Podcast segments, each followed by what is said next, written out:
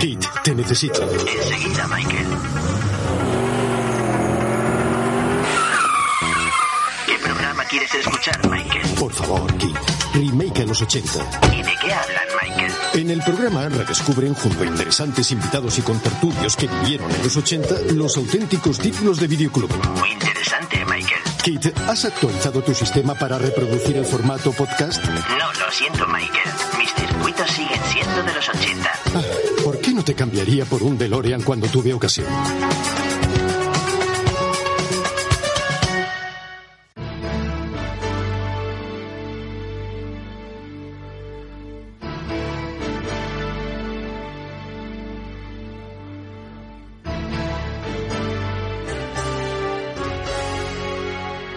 Remake a los 80. Nos adentramos en el videoclub. Emociones y recuerdos con los mejores estrenos de cine de aquel momento. Dirigido y presentado por Juan Pablo Videoclubsero. No olvidéis vuestro carnet de socio remaker.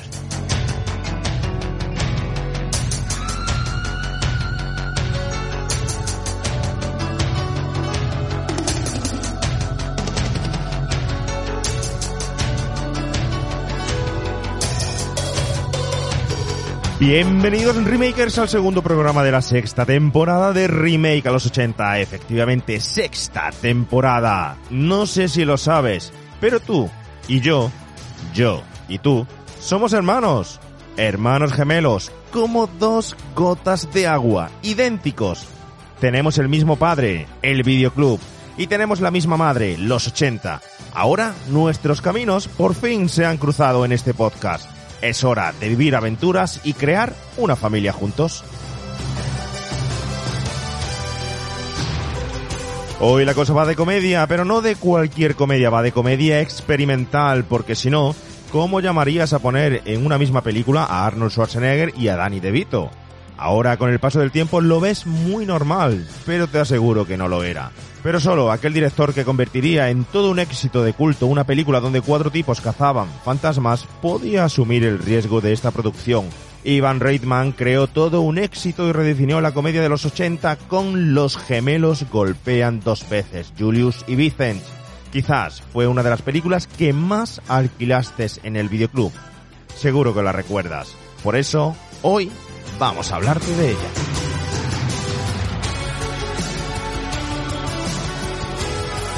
Pero antes de comenzar le voy a dar la bienvenida al equipo del programa, a los hermanos, que esta vez no sé si van a golpear fuerte o no, pero que estamos todos aquí reunidos. No somos dos ni un trío, sino que nada más y nada menos que cuatro. En este caso, el que echábamos ya de menos, el pistolero forajido que no vino aquel día a Almería con nosotros, el señor Oscar Cabrera. Bienvenido a Remake los 80. Muchas gracias, ya era hora de, de empezar esta temporada nueva con vosotros. Me moría de ganas. Y aquí estamos para hablar de, de los gemelos golpeando veces. Te he dicho alguna vez que yo soy el gemelo de Schwarzenegger. Eh, no me lo has dicho, yo me lo podía imaginar, no sé por qué. Soy no su sé. gemelo izquierdo, el de la pierna izquierda, digo. Madre mía. Bueno, y en este caso le doy la bienvenida también, no sé, Javi, lo siento, te ha tocado, pero vas a ser en este caso el gemelo bajito Dani De Vito, no Sí. sé por, por qué, pero me recuerda mucho a él, Javi García. sí, ¿eh? sí, buenos días, bueno, Bueno. buenos días, buenas tardes, buenas noches, según cuando nos escuchéis. Es verdad, me dio un aire, ¿eh? Sí. Se me ha olvidado la gafa de sol, pero... pero Sobre todo, aire, no ¿eh? sé, cuando, cuando, hay que decir que Javi se casó hace poco, estuvimos, eh, ya visteis todos en las redes sociales esas fotos que nos hicimos con, con él y con tu actual mujer, ¿no? Pero, no sé, eh, yo viéndote con el traje aquel día Sí, y sabiendo que 11 los sí. gemelos golpean dos veces, Sí, sí, sí, sí, mm. Le dabas un aire, me, ahí. Sí, me parezco muchísimo. Te Y- falta y- la coletilla. Y, y lógicamente también me parezco a Arnold Schwarzenegger, porque son gemelos también. Somos Claro, trillizos los por tres. supuesto. Somos Yo- trillizos. Son tan, Sí. eres tan igual a ellos como Joder. nosotros eh, entre nosotros. Sí, sí. Hombre, en pelo voy ya camino de Dani DeVito también, ¿eh? Una virgen.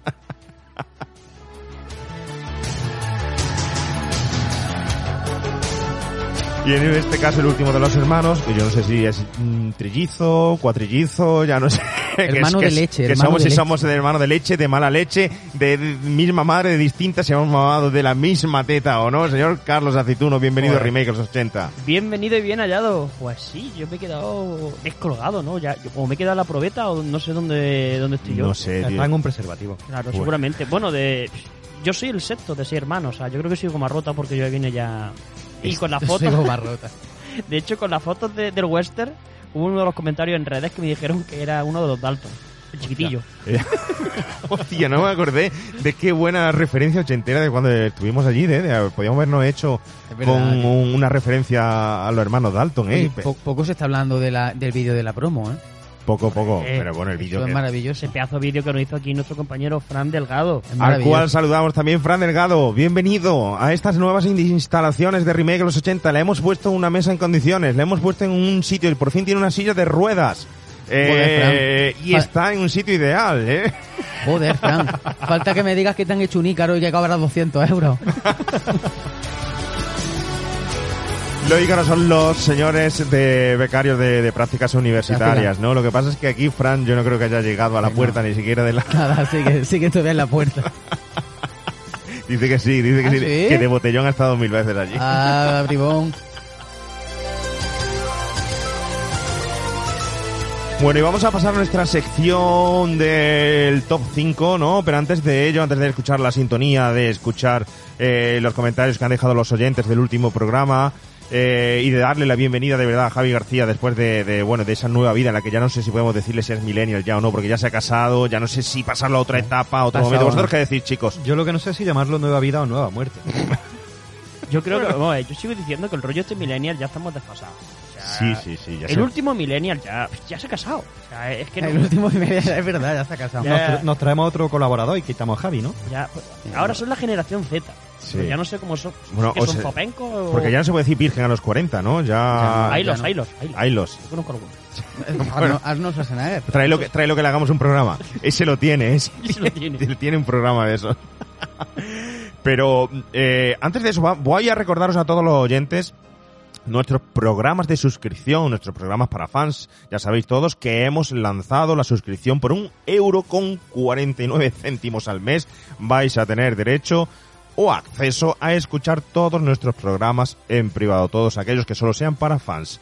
Cuatro episodios mensuales de R80 Magazine, dos de ellos ya están lanzados, donde hacemos un repaso por toda la trayectoria de las películas de Bill y Ted, sus aventuras, hasta el actual estreno que se produjo hace muy poquito, hace unos cuantos meses, de la última película en la que vuelve a salir Keanu Reeves. ¿Os imagináis a Keanu Reeves después eh, de aquel viaje en esa cabina de teléfonos, después de Matrix, después de John Wick, volver otra vez a interpretar a ese jovenzuelo ochentero, ¿eh? Madre mía, además que ahora el chaval evoluciona bastante, ¿eh? Si se enfrentara a los mismos peligros que, que cuando era Ted, la repartiría como panes, haría así y ya no hay quien le tosa. Pero siguen igual de tontorrones y oye, eso es eh, la característica polifacética que tiene ahí este señor para actuar, ¿no? Bueno, pues hacemos un repaso a eso y a Cobra Kai os hacemos también un repaso desde Karate Kid hasta las noticias de la tercera temporada, ¿eh? Un programa que ha quedado bastante ameno, con bastantes curiosidades y cortes de audio de cada una de las películas y de la serie, ¿no?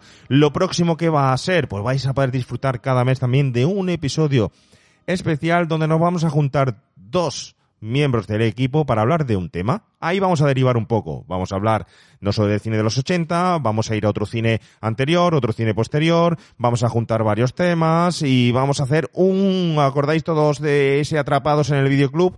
Pues vamos a volver a hacerlo en esta vez no en el propio videoclub, sino en el estudio de remake de los 80, pero vamos a hacer como si estuviéramos en el videoclub. Vamos a recomendar películas, vamos a hablar de ellas y lo próximo va a ser el que nos vamos a juntar tú y yo, ¿verdad, Oscar? ¿De qué vamos a hablar? De los proto superhéroes. Los proto superhéroes. ¿El Sí. proto por qué? ¿Porque bien en, eh, En probeta, no. ¿En probeta o qué? Porque antes, antes de los superhéroes estos típicos que ahora conocemos todos de Marvel, de la era del universo Marvel y todo esto, ya había superhéroes en el cine desde hace mucho, mucho, mucho, mucho. ¿Vais a hablar del Chapulín Colorado? Oh, qué bueno, ese nos lo teníamos metido. tío. Qué bueno, Chapulín. Qué fallo, tío. qué- ¿Y sabes fallo. qué me falta? John Confuy tampoco lo has metido. John. Confuy, Pero es superhéroe. ¿Cómo que no? ¿Cómo que no? A Un ver. perro karateca se metía en un archivador. Pero Un per- dibujito. Un perro karateca y que sabe hablar es un superhéroe, tío. Joder, Bueno, que- pero de dibujito. Bueno, ya lo debatiremos. Tú y Bueno. yo lo debatiremos eso. Para vosotros. ¿vale? ¿Cómo metamos los dibujitos? Se va el, el podcast a las 6 horas. Pero recordad todos, solo si pagáis ese euro con 49 vais a tener derecho a esos programas donde se nos va a ir mucho la olla, el cine y las películas. Pero mientras tanto, agradeceros lo primero a todos que ya os habéis suscrito a ese programa de fans y lo habéis pagado, porque eso hace posible que sigamos con esta aventura adelante. Y como también va a ser posible que sigamos adelante, Frank, con el top 5 de remake en los 80.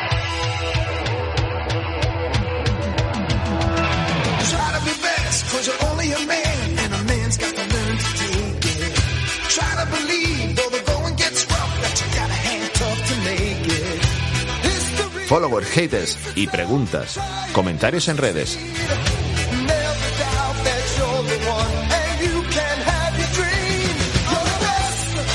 Javi, estoy súper contento porque hemos encontrado por fin, han dado la cara algunos que otros que habían sido premiados y hemos conseguido ya preparar sus paquetes para enviárselos, ¿no? Ha costado muchísimo trabajo, Uh. eh. Madre mía, madre mía. Tenemos pendientes por lo menos tres envíos, creo, eh. Teníamos Entre pendiente- El sorteo de las películas Sí, y luego, bueno, pues los dos últimos Top One de los dos últimos episodios. O sea que. ¿Tienes por ahí los.? Es que no tengo aquí sí, los sí, datos, de- pero vamos. tenemos que... por aquí arroba en Twitter, eh, arroba AntarcticSLN, eh, que dice que se quedó patidifusa cuando, cuando Se vio enteró. además una chica, que es que me alegra un Bien, montón que sea bien. una chica. ¿Esa es la de Soñar Selene? De- la- no. lo sé, no, No, lo sé. luego le preguntas. Luego le preguntas, a ver, pero yo que tú, porque se escucha todos los programas, le mandaba un besito, ¿eh? Te mandamos un besito Además desde comenta- aquí. Y una camiseta puede que también te mandemos porque te la has ganado, ya lo sabes, Además ¿eh? comenta muchísimos episodios de los anteriores, ¿eh? no solo de los más modernos. ¿eh? O sea, que se ve que le está dando ahí caña a los episodios antiguos. Efectivamente, efectivamente, se está escuchando todo y nos va dejando Bien, bien. todos sus comentarios. Así que, desde luego, encantadísimos. Miriam, un besito desde aquí que te mandamos, ¿vale? Y tu camiseta también. Y Javi, también hemos encontrado al ganador por, el fin de las películas de Bajar y el Teso ocho meses después. Creía- Un aplauso. Madre mía. Yo Creía- creía que nunca le íbamos a dar. Creía que habíamos hecho un sorteo de películas un poco como a- al aire, al vacío. Como Pero- aquí- ¿Dónde está el ganador? Ah, ¿ya ha pedido el ganador? Ya, Sí, hombre, sí, por sí. fin. Entonces quito el anuncio de Wallapop de las películas. quítalo, ¿no? quítalo. Lo puedes quítalo. quitar, lo puedes quitar, lo puedes quitar. ¿eh? Sí, José Pato Rojo ya me estaba pidiendo de vuelta las películas. Y puedes devolver el dinero también que te han dado por anticipado. Hasta Rafa, hasta Rafa Run me la ha pedido la Joder. película y yo, no, no, así que fíjate las novias que le salió. Yo estaba por quedármela, pero... Para que vean nuestros nuestros oyentes que aquí no hay ni trampa ni cartón, ¿eh? que realmente hay sorteo puro y duro, todos los nombres aquí no hay trampa ni cartón, que ni siquiera dábamos con la Lo que tecla. tampoco hay son, es prisa. No, no, Tampoco, tampoco. Por los oyentes tampoco, ¿no? Vamos, en Remake los 80 somos gente tranquila, somos gente, no tenemos ningún tipo de, de prisa en entregar los... los- Eh, hemos empezado la Se sexta temporada creo, de racha. creo que se nota cuando hacemos los programas. no tenemos ninguna prisa. Bueno, pero sí tenemos que empezar a acelerar porque si Venga, no, sí al se final nos va, se nos va el programa. ¿Qué tenemos de ese programa de especial Morricone comienzo de temporada? Bueno, tenemos, tengo, Juan Pablo, eh, comentarios de Ennio Morricone, pero también de Karate Kid. Cojones, ha no comentado hemos- Ennio Morricone. ¿Ha comentado Ennio Morricone? No. Pero ha hecho con Ouija. Oye, pues estaría bien. No sé ahora si- que tenemos, ahora que, que no lo hemos convencionado, ahora que tenemos espacio nuevo, un día de estos podemos hacer aquí una ouija. No, vamos a dejarlo que no, ¿eh? que yo me acongojo con de eso muchísimo, ¿no? Un, un te- un terror es con una ouija en medio. La Virgen, déjalo. No, Déjate de historia, imagino. Vamos a hacerlo mejor con una, con una cerveza en medio, Mejor, ¿no? mejor, mejor. Acuérdate que en The mejor. Gate se hizo caca encima cuando decíamos lo de la Ouija, que era no, no, yo no, yo no. Sí, sí, sí, sí, sí, me da mucho pánico eso. Bueno, hay que, tengo que reconocerlo. Bueno, eh, agradecer a todos los oyentes que nos están dejando muchísimos comentarios, porque ten en cuenta que hemos, hemos tenido por medio un verano casi en el que no hemos tenido lógicamente esta sección y nos están dejando tanto por Twitter, Facebook, eh, Evox, etcétera, muchísimos comentarios. Además, yo me quedo flipado, Javi, la- el montón de gente que está pendiente de que aparezcan nuevos programas. El montón de gente que está pendiente de que volvamos.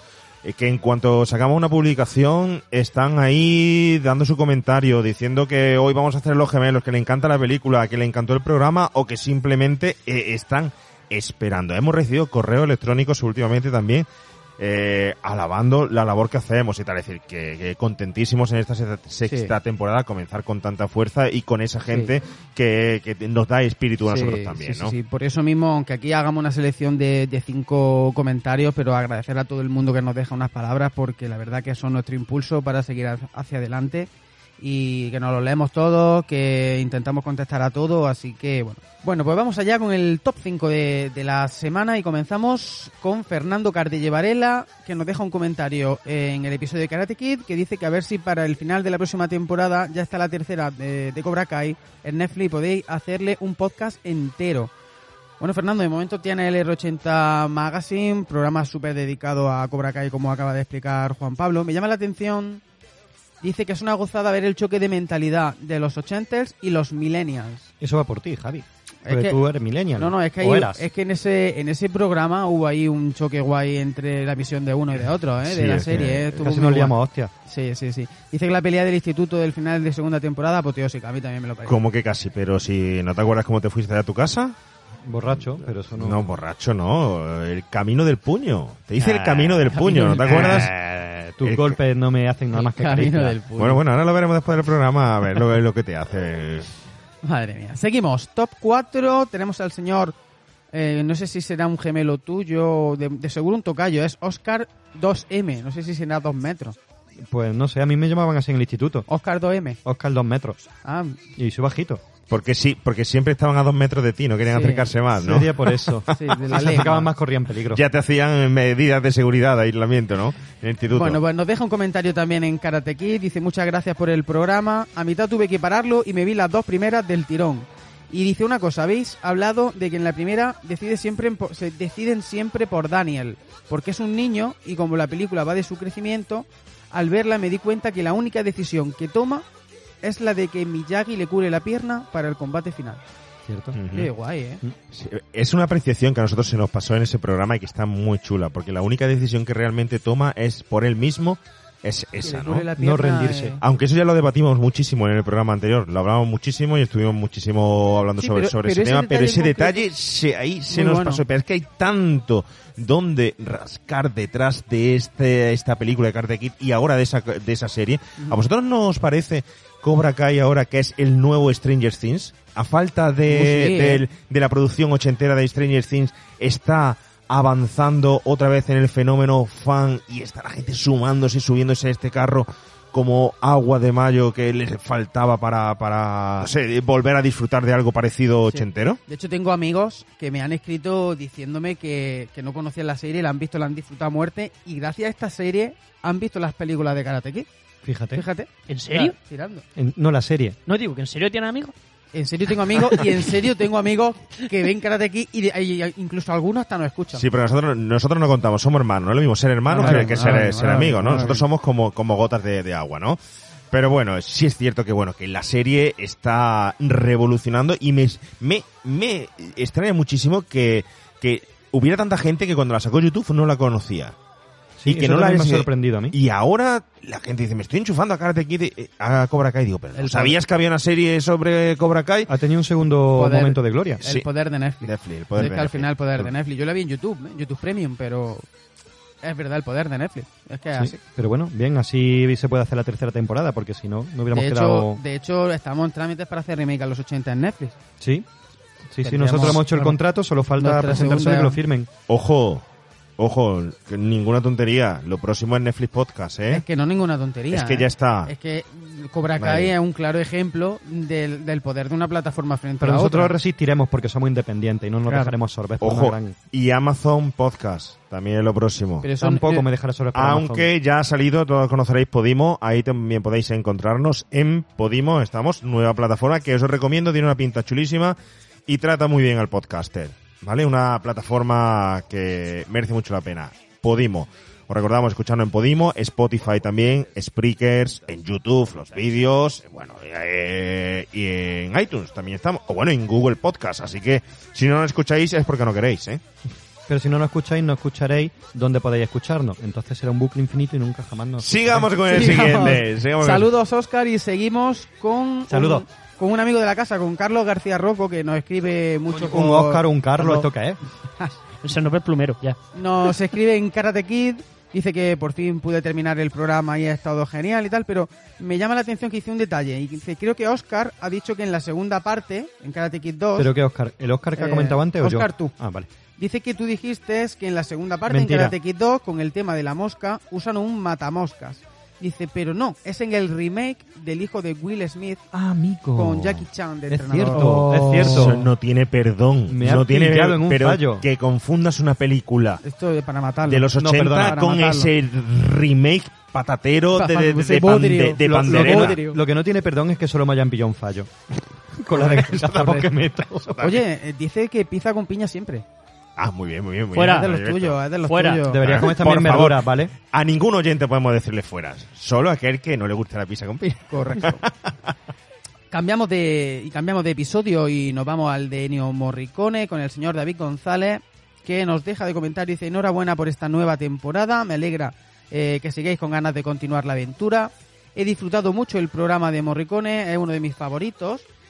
Y dice, si pensáis que We All Love Ennio Morricone es un buen disco de tributo, echar una escucha a The Big Gun Down de John Thorne, alabado por el propio Morricone. Morricone, perdón. Gracias por volver, un saludo. ¿Lo habéis escuchado? ¿O ha dado por leer los, los comentarios de los oyentes y escucharlo? ¿Lo habéis escuchado Yo el no, disco? yo no he tenido tiempo, Yo no tengo tiempo ahora le- mismo. le tengo que echar un... Bueno, pero cuando vas por la calle, la Claro, música siempre te acompaña, igual que un Sí, podcast, ¿no? Correcto. Es una pasada. Es una mezcolanza de sonidos, eh, híbridos todos, de eh, el western, metales, sonidos caseros, tal, Pero ver- salen a- versiones de, de Ennio... son una especie de versiones muy bizarras que, que revi- te revientan la cabeza. Pues prometo, prometo echarle una escucha. Sí, además algunas Tenemos deberes, sí. Sí, sí, sí. Algunas se distorsionan totalmente con respecto a la realidad, pero son una maravilla. Así que agradecido infinitamente ese tipo de, de recomendación. Así que mil gracias, David, por tu comentario. Y llegamos al top one de, de la semana. Y, y nos vamos al episodio de, de R80 Magazine, a Cobra Kai, con el señor Javi Rodríguez, Un Javi, un Carlos, un Oscar. que No. dice, os leo, os leo rápido porque este, este, lo he puesto el número uno porque son los que de verdad nos, nos, nos animan y, y- y nos animan a seguir, nos dan impulso. Dice, además de haber conseguido un estilo propio e inconfundible con remake a los 80 al hablar de cine, lo que me sigue flipando es la calidad de edición, ya sea en podcast o en YouTube, que tiene. Tiene que ser un currazo tremendo, pero pocos programas conozco yo con un nivel de edición y que suenen tan bien como este. Enhorabuena. Joder.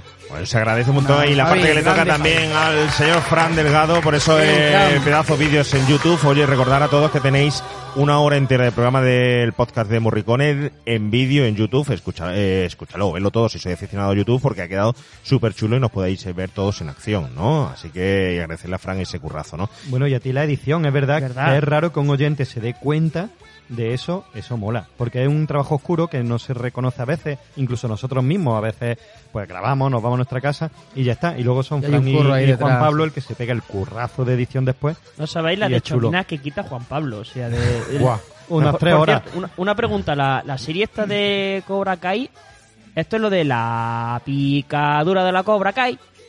Que si te convierte en gay. Esta es una de las cosas que en edición Juan Pablo quitará. Sí, eso es verdad que se quita, ¿no?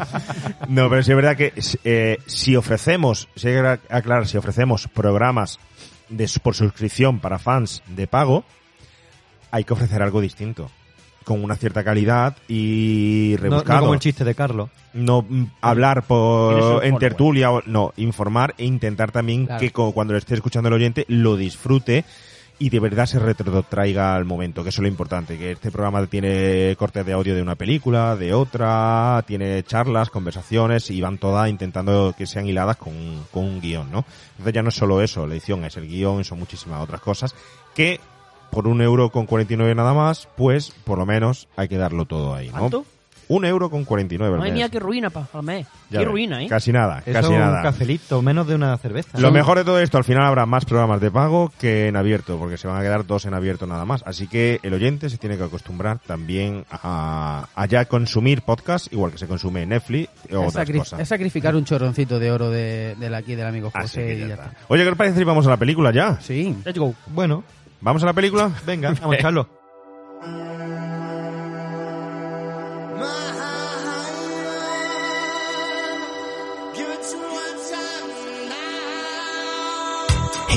Remaker. ¿Hablas conmigo? Claro que hablo contigo. ¿Recuerdas aquella época en la que no existía internet, quedabas con tus amigos para ir al videoclub y descubrías películas solo por la carátula? Sé lo que estás pensando. En lo mismo que tú. Estoy pensando en los años 80 Y a que sería genial volver a ellos. ¿Estoy de cachondeo? Claro que no. En Remake a los 80 lo hacemos en cada programa. Hablamos del cine de videoclub, redescubrimos títulos de los 80, traemos noticias, entrevistas y tertuliamos sobre el cine con actores y directores, todo en formato podcast. Bueno, no es VHS, pero casi, igual de bueno. La historia de mi vida. Exacto. Y nosotros te la contamos. ¡Wow! Esto sí es guay. Puedes escuchar todos los capítulos de Remake a los 80 en iVoox, iTunes, Spotify y Spreaker. Eh, eh, eh, sí, sí. Y, y si quieres saber más sobre el podcast, estar al día o interactuar con nosotros, no olvides seguirnos en las redes sociales. Estamos en Twitter, Facebook e Instagram o en la web www.remakealos80.com. No me digas. Te lo digo. Y no olvides compartir cada uno de los episodios, hacer like y dejarnos tus comentarios. No pierdas el tiempo en el pasado. Mejor hazlo ahora. Carpe diem. Aprovechad el momento, chicos. Haced que vuestra vida sea extraordinaria.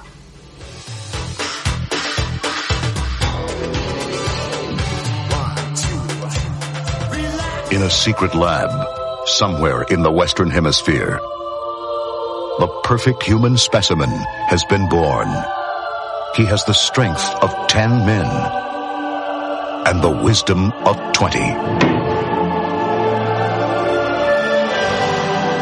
He also has a twin brother. I have a brother? Oh my goodness, are you looking good? Arnold Schwarzenegger. Born to be bad. And Danny DeVito Way to go, Mom. are twins. My name is Julius. I'm your twin brother. Obviously. The moment I sat down, I thought I was looking into a mirror. Only their mother can tell them apart.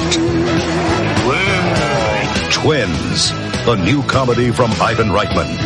Julius. What? What are you, are you allergic to something? You're all swelled up. You look like you're ready to explode. I love it when you hit people.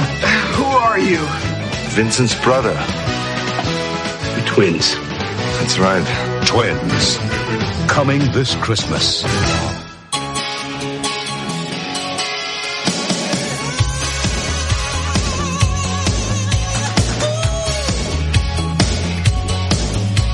El 9 de diciembre de 1988, Ivan Reitman pone juntos en pantalla a Arnold Schwarzenegger y Danny DeVito, nada más y nada menos que en 1700 salas de cine de Estados Unidos con la película Twins, o Los gemelos golpean dos veces, como se llamó aquí en España. ¿Os acordáis? Una película que marcaría un nuevo hito en la comedia de los 80. Por primera vez, y no única, veíamos a ese grandullón y fornido actor de acción, del cine de acción de los 80, cambiando de registro y ofreciendo un aspecto muy distinto. A DeVito lo habíamos visto en títulos como Tiren a mamá del tren o Por favor maten a mi mujer, pero nunca imaginamos verlo compartir comedia con Arnold Schwarzenegger. La combinación fue revolucionaria y todo un éxito. Con efecto de doble golpe en taquilla, estuvo en cartel siete meses, recaudó más de 100 millones en América. Las críticas fueron extremas y polarizadas, o la amaban o la odiaban. Pero mientras su éxito crecía y acabaría recaudando más de 200 millones de dólares por todo el mundo. Desde entonces el cine cambió, todo cambió. ¿Quién dice que los 80 no transformó el cine? La comedia, tal y como se conocía hasta entonces, solo podía ya reconocerla su madre.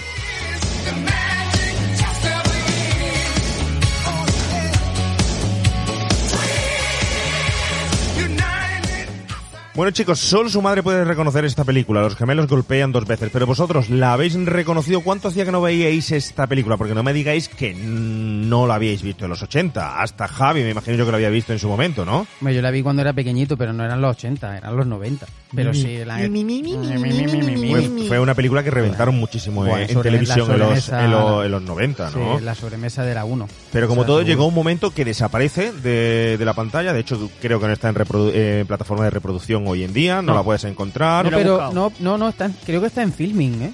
En filming puede estar, pero en filming, y hace poco... Y en YouTube, no- creo, en YouTube eh, Premium también me parece que, me parece, ¿no? Pero además el hecho de hacer este programa, sobre todo ha sido por esta edición que tenemos ahora mismo el, encima de, de la mesa, que es una edición especial que salió hace poquito en Blu-ray, poquito estoy hablando eh, a finales de agosto, una edición que por cierto no es nada barata, que eh, me ha costado veintitantos pavos, Joder. pero está remasterizada, eh, con nuevo audio español en 5.1 y además con un pedazo libreto de 20 páginas o 20 y tantas páginas que tiene el interior, de donde hemos sacado mucha información y muchos datos de para hacer este programa, ¿no? Incluso a Danny DeVito lo han hecho alto, ¿no? Eh, Danny DeVito sale, eh, efectivamente, ya no sé quién es Danny DeVito ni Schwarzenegger, se parecen tanto aquí en la portada que no sé quién es eh, cada cual, ¿no? Pero Javi Reto, vamos.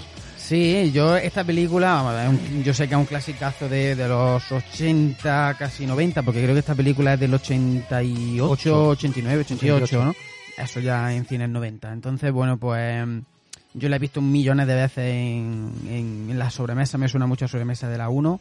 Y me pareció una película, más me llama la atención porque me, me parece una película, cuando dijimos de hacerla un poco chorra, un poco, bueno, pues es una película divertida y tal, pero poco chorra, ¿no? Sin embargo, cuando ya la, la estuve viendo para preparar el programa y eso, guarda una serie de temas y de mensajes interesantes, que ahora hablaremos de ellos, que podríamos dedicarle un programa de seis horas si queremos, ¿eh? O sea Fíjate que- cómo hemos empezado. Una película un poco chorra. Es decir, el recuerdo que, que tenemos, cómo cambia Sí, de los sí. 80, ahora es que es chorra. Pero realmente es un peliculón, y no, vamos, no porque sea una gran película, sino por lo que revolucionó el género de comedia en los 80 y cómo supuso una transformación brutal del registro de Arnold Schwarzenegger, que es la primera comedia que hace, que es un hito. Es un hito. ¿Y La- cómo evoluciona? La primera no. La primera comedia. La primera comedia, la primera comedia, La primera comedia ya había No. hecho Hércules en Nueva York, Cactus Jack, había hecho, pero protagonizar, eh, esta Ah, es la va. primera que protagoniza, porque ya había hecho antes varias comedias. Porque... Antes incluso de ser héroe de acción. Exacto.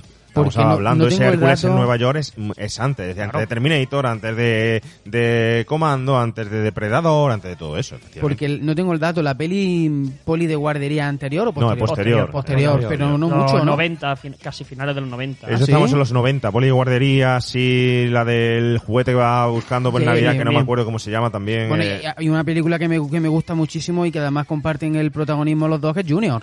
Claro. Eso es un película. Además, era como una especie de, no vamos a decir secuela, pero sí era una secuela comercial, ¿no? ¿Con, de decir, ¿Con Rayman también? sí, efectivamente. Ivan Reitman, ¿no? También es, es secuela. ¿eh? repitió fórmula, por así decirlo. Tanto Sí. Poli de Guardería como Junior son de Ivan Reitman.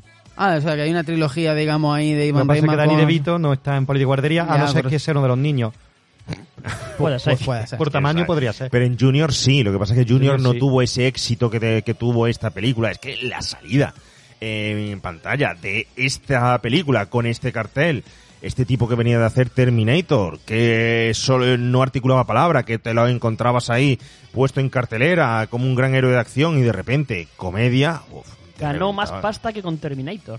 Ganó 35 millones nada más que con los derechos internacionales de esta película. Porque hubo ahí un problema. Que ahí ya tiene caché. Uh, no, no, no, no. El problema, el problema fue que, que la película ya tenía un presupuesto de 15 millones. 15 millones para, para hacer Ivan Reitman lo que, lo que le, le diera la gana. Pero nada más que el presupuesto de Ivan Reitman y de Schwarzenegger lo sobrepasaba. Lo sobrepasaba. Entonces, eh, pero con creces. Y de, Entonces, y de DeVito. Creo y que de DeVito juntos. De hecho, cuentan que... que- se hicieron una sociedad y, y se sacaron los Y beneficios. sacaron la- los va. beneficios y dijeron, vamos, beneficios vamos a repartirlos. ¿Qué pasa, tío? Pues que al final eh, se llevó más pasta que por cualquier otra película. Estamos hablando de que más de 200 millones.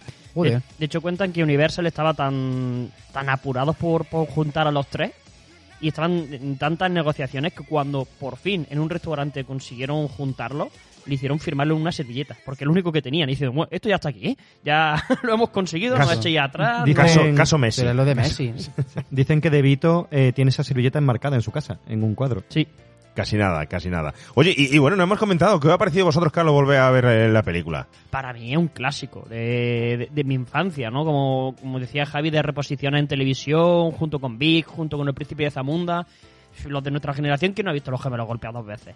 De hecho, tengo un recuerdo muy bonito y es que nunca se me ha olvidado la canción de Saca la basura afuera o Qué te bueno. quedas a dos velas. la basura fuera o te quedas a dos velas. Si no acabas de fregar, no vas a rock and rollear. Jackety Jack, no digas más. Ta, ta, ta, ta, ta, ta, ta. Supe que iba a crear problemas en cuanto Tengo a... taladrar en la cabeza o la de Dani DeVito de Oye hermano, es tu noche. Oye hermano, besala. Oye hermano, es tu noche. Oye, hermano, el mundo está en tus manos. Todo va a ir fenomenal. Hoy, hoy, hoy. Oye, hermano, abrázala. Oye, hermano, abrázala. Oye, hermano, es tu gran noche. ¡Y! ¡Y! ¡Y! Oye, hermano, es tu gran noche. Es que hay una cosa con eso, tío, cuando ves la película, que yo por momentos me tapaba los ojos y no estaba viendo a Danny DeVito, estaba viendo a Homer Simpson. Claro. Entonces, te reventaba la cabeza. Es Dices, verdad, uy, verdad. Danny DeVito haciendo de Homer Simpson. ¡Bum! Qué pasada, tío. Oye, si Claro, alguien pero te sabe... cuesta, te cuesta Sí, sí, porque sí. yo te- el primer recuerdo que tengo es de los gemelos golpeando dos veces. Y luego conforme empiezas a ver la película dices, ¿quién es? ¿Quién es? ¿Quién es? ¿Quién es? Y dices, hostia, es Homer. Sí, pero es que y Schwarzenegger me suena mucho a Bud Spencer. Sí, No sé si... hay cuatro o cinco, bueno, lo Sí, por Jenner y esta gente. Había Sí. cuatro o cinco que siempre hacían el doblaje y siempre te, te vuelan la cabeza cuando lo escuchan en otra película. Oscar, ¿qué ha sido volver a ver esta película? Pues me ha pasado un poquito como, como a Javi. Yo la recordaba con mucho cariño y tal, pero la tenía en mi almacén de la memoria porque una, una película así un poco chorra. La verdad es que las comedias de, de Schwarzenegger las Claro. tengo yo puestas ahí en un rinconcito como de... Pues vale, pues vamos a verla, ¿no? Divertida nada- para pasar el rato, que- pero que- que... ah, sí, mientras friego. Claro. Pero al volver a verla me ha pasado también hace no mucho con Poli de Guardería y me ha pasado con esta que las he redescubierto y he dicho, oye, pues no están mal, ¿eh? Están bastante mejor de lo que creía y tienen mucho fondo debajo de, de esa aparente superficialidad o sencillez que es lo que define muchas veces la comedia de los 80, ¿no? No es lo mismo sencillo que simple. Son sencillas, pero no son simples. Tiene miga, tiene miga. Y está muy chula, la, la verdad es que Mm. le disfruta mucho. Es que la comedia de los 80, además estábamos hablando, fijaros, que había un tipo de comedia al principio de los 80 donde mm, ya, por ejemplo, antes de Schwarzenegger se podíamos ver eh, ciertos papeles de ciertos actores de acción, como por ejemplo Will Smith en Luz de Luna, podíamos verlo... Will Smith, Uy, no. perdona, Bruce Bruce, Willis, Willis, Bruce perdón, Willis. Bruce, Bruce- He tenido un chispazo, digo, Bruce, Will- Bruce Bruce Willis en Luz de Luna. También veíamos a Stallone en esa película con el taxi que se estrellaba y, lle- Vale. y llegaba, ¿cómo era? ¿Cómo se llamaba ella? Con... Rin Stone. Se llamaba, con Dolly Parton. Eh, Dolly Parton. Esa, esa película, ¿no? Pero bueno, ahí, eso fue antes de la comedia esta, donde hay que decir que le ganó un poco la tostada a Schwarzenegger a Stallone en este tipo de, de actuaciones, ¿no? Un poco mucho. Pero la comedia de los 80 la conocemos más quizá a partir del año 85 en adelante, donde Eddie Murphy se convierte en un gran referente de la comedia, donde, como bien tú has dicho, El Príncipe de Zamunda, fíjate que hoy en día la ves y sigue siendo una película divertidísima, te metes en los 90 y sigue Schwarzenegger dando caña con su comedia, sigue todavía Eddie Murphy, empieza a surgir eh, Super Detective en Hollywood en los 80, El Chico de Oro, etcétera, etcétera, y sobre todo, bueno, aquí tenemos un referente importantísimo, que es Ivan Reitman. Es que eh, lo que él creó a partir de los cazafantasmas fue brutal. Es que ese fue quizá la clave y el giro to- total de la comedia en los 80, del cambio de lo que estábamos acostumbrados. Hay que decir que Schwarzenegger siempre le dijo, Ivan Reitman le dijo, oye, eh, yo quiero ser el cuarto cazafantasma, siempre. Sí. Siempre Sí. tuvo la intención y quería, quería que, que lo hubiera elegido. él. ¿Vosotros imagináis hoy en día qué hubiera sido si Schwarzenegger hubiera aparecido en Cazafantasma? ¿O imagináis un Cazafantasmas Mm, con Schwarzenegger? no. No, en todo caso, el, el papel que hizo el negro, que era un poco más iba, pues pero que no, no. No, a mí no, no me funciona. Ahora, podría haber sido la encarnación de Zul. Eso sí. Oye, ¿sabéis la anécdota Del, del malo de la 2, ¿no? del malo de la 2 también? ¿Sabéis Del- la anécdota de que las voces, tanto de Zul como del malo de la 2, es Ivan Reitman? ¿Ah, sí? Sí, sí, las voces las las hizo él. Bueno, hay un poco distorsionada, ¿no? Tiene que ser, porque si Bueno, no- que el hombre bebe y fuma mucho. Bueno, pues eh, este señor, bueno, eh, vamos a hacer un pequeño repaso por su trayectoria, creo que es interesante, ¿no? Iván Reitman es checo, de origen eh, checo, ¿no? Su madre, su madre fue víctima en Auschwitz.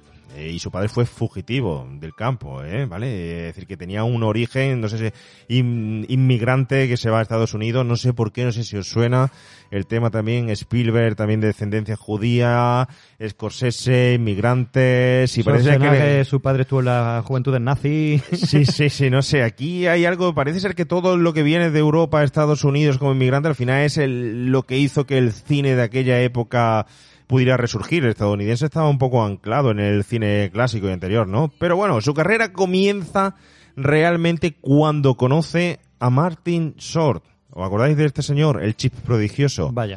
Este pedazo cómico, ¿no? Que en los 80 sobre todo sería característico por esa película, ¿no? Y cuando conoce también a la misma vez a Dan Goldberg, con el cual ya sería inseparable para posteriores proyectos, ¿no? Su primer largometraje, curiosamente, en el 68, el primero de Ivan Reitman, Orientation, una historia sobre la vida universitaria. Además, muy curioso, muy curioso porque no sé si recordáis luego una película donde tiene mucho que ver mm, tanto Ivan Reitman como John Landis, que es Desmadre a la Americana. ¿Os Eh, acordáis de esa película? ¿Cómo no? Además, esa película le supuso a John Landis un éxito tremendo. Un éxito tremendo. Bueno, pues la idea original y el guion de Ivan Reitman lo iba a dirigir él y no le dejaron dirigirlo. Le dijeron que tenía que le impusieron que tenía que ser para John Landis. Y fue una decepción enorme para, para él, esa película. Porque detrás de todo eso estaba su primer largometraje, Orientation, que eh, el, en el cual se repiten, bueno, se repiten, es- son las escenas originales que luego veríamos en Desmadre a la Americana.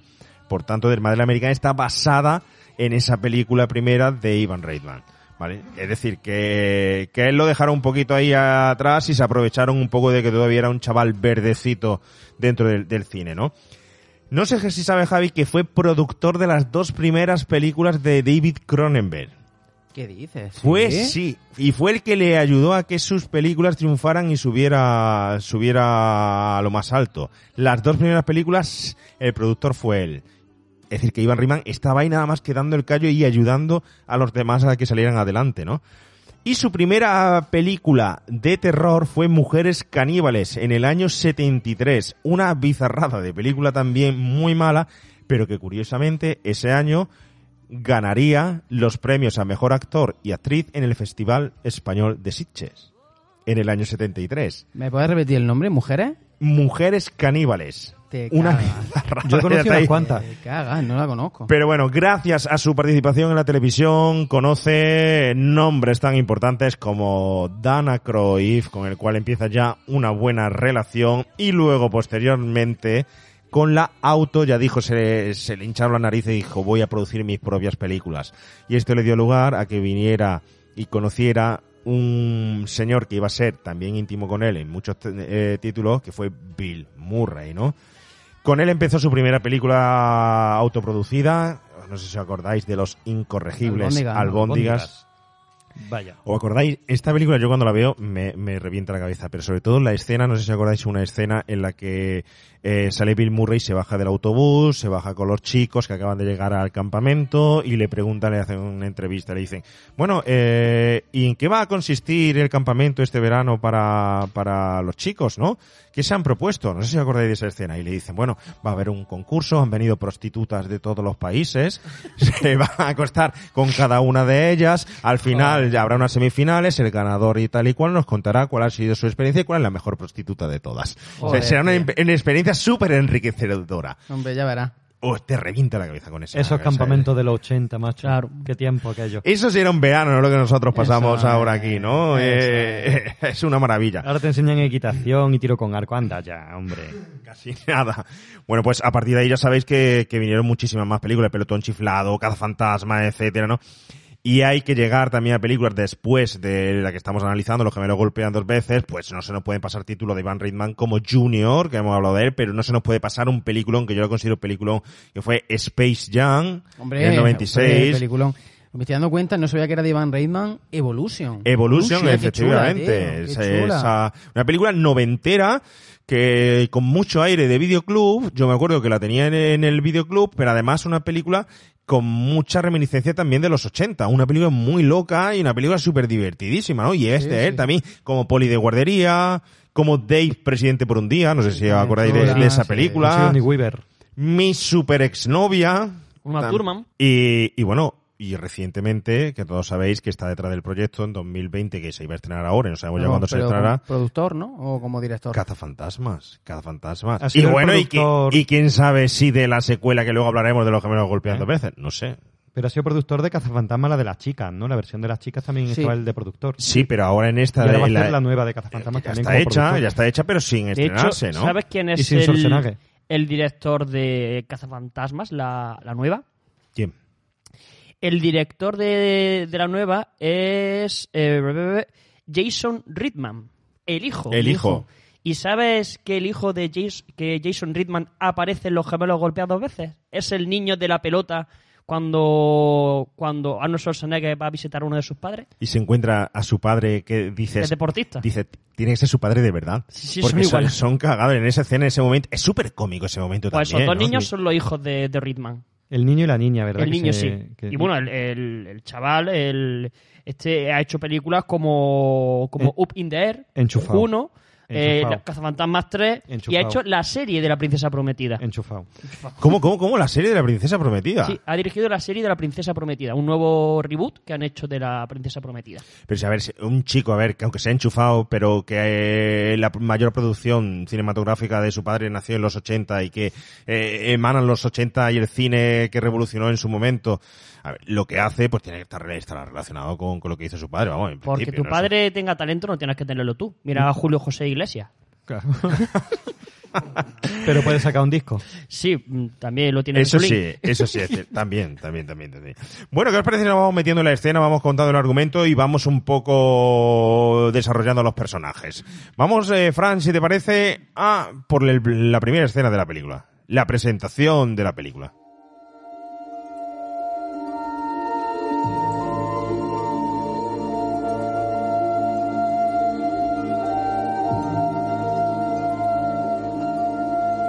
El día que Julius Benedict cumplió 35 años, decidí contarle toda la verdad. Julius ya sabía que era producto de un experimento científico llevado a cabo por el gobierno americano. Un experimento ultrasecreto cuyo objetivo era obtener un espécimen humano física, mental y espiritualmente superior. Sabía que a diferencia de los demás niños, él no había tenido solo un padre, sino seis. Seis hombres de extraordinario talento, específicamente elegidos por su singular configuración genética. Y naturalmente conocía la existencia de Mary Ann Benedict, la extraordinaria mujer que había sido seleccionada para ser su madre.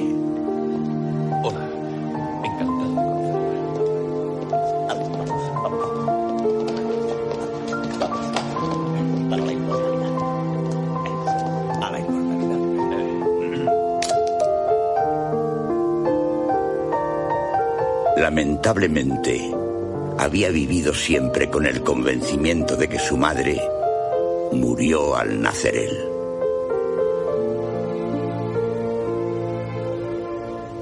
Pero lo que Julius no había sabido nunca, hasta que se lo dije yo, era que un minuto después de su nacimiento, su madre dio a luz otro niño.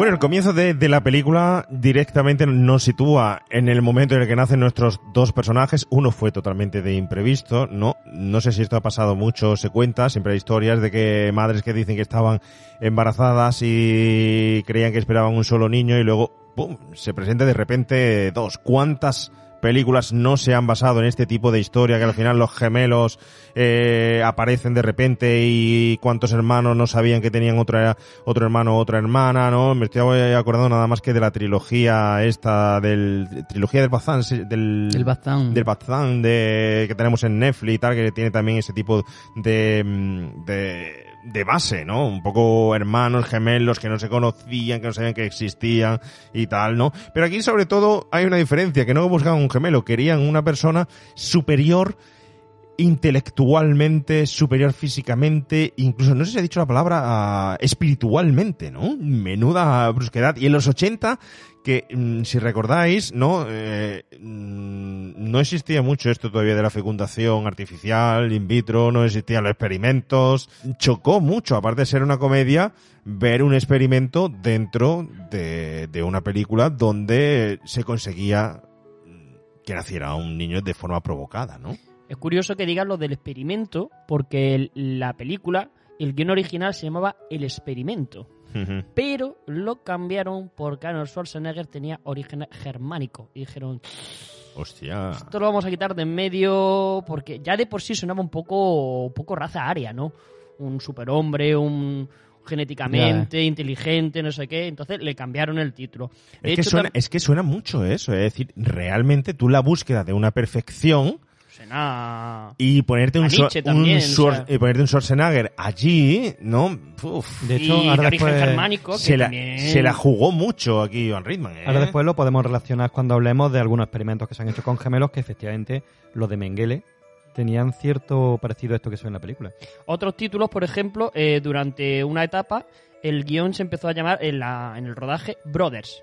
Porque casualmente ese año se estaba filmando también Inseparables de, de Cronenberg y también se llamaba Twins. Entonces, eh, al final hubo un pacto y ya pues le cambiaron el, el nombre a la de The Ad Rangers y ya pues Ridman se pudo quedar con el título de, de Twins. El título que no llegó a España, por cierto, ¿no? Estamos hablando de una época de un cine donde el tema de la experimentación se llevaba muchísimo, donde lo veíamos, la ciencia ficción y el avance experimental se eh, quedaba muy representado.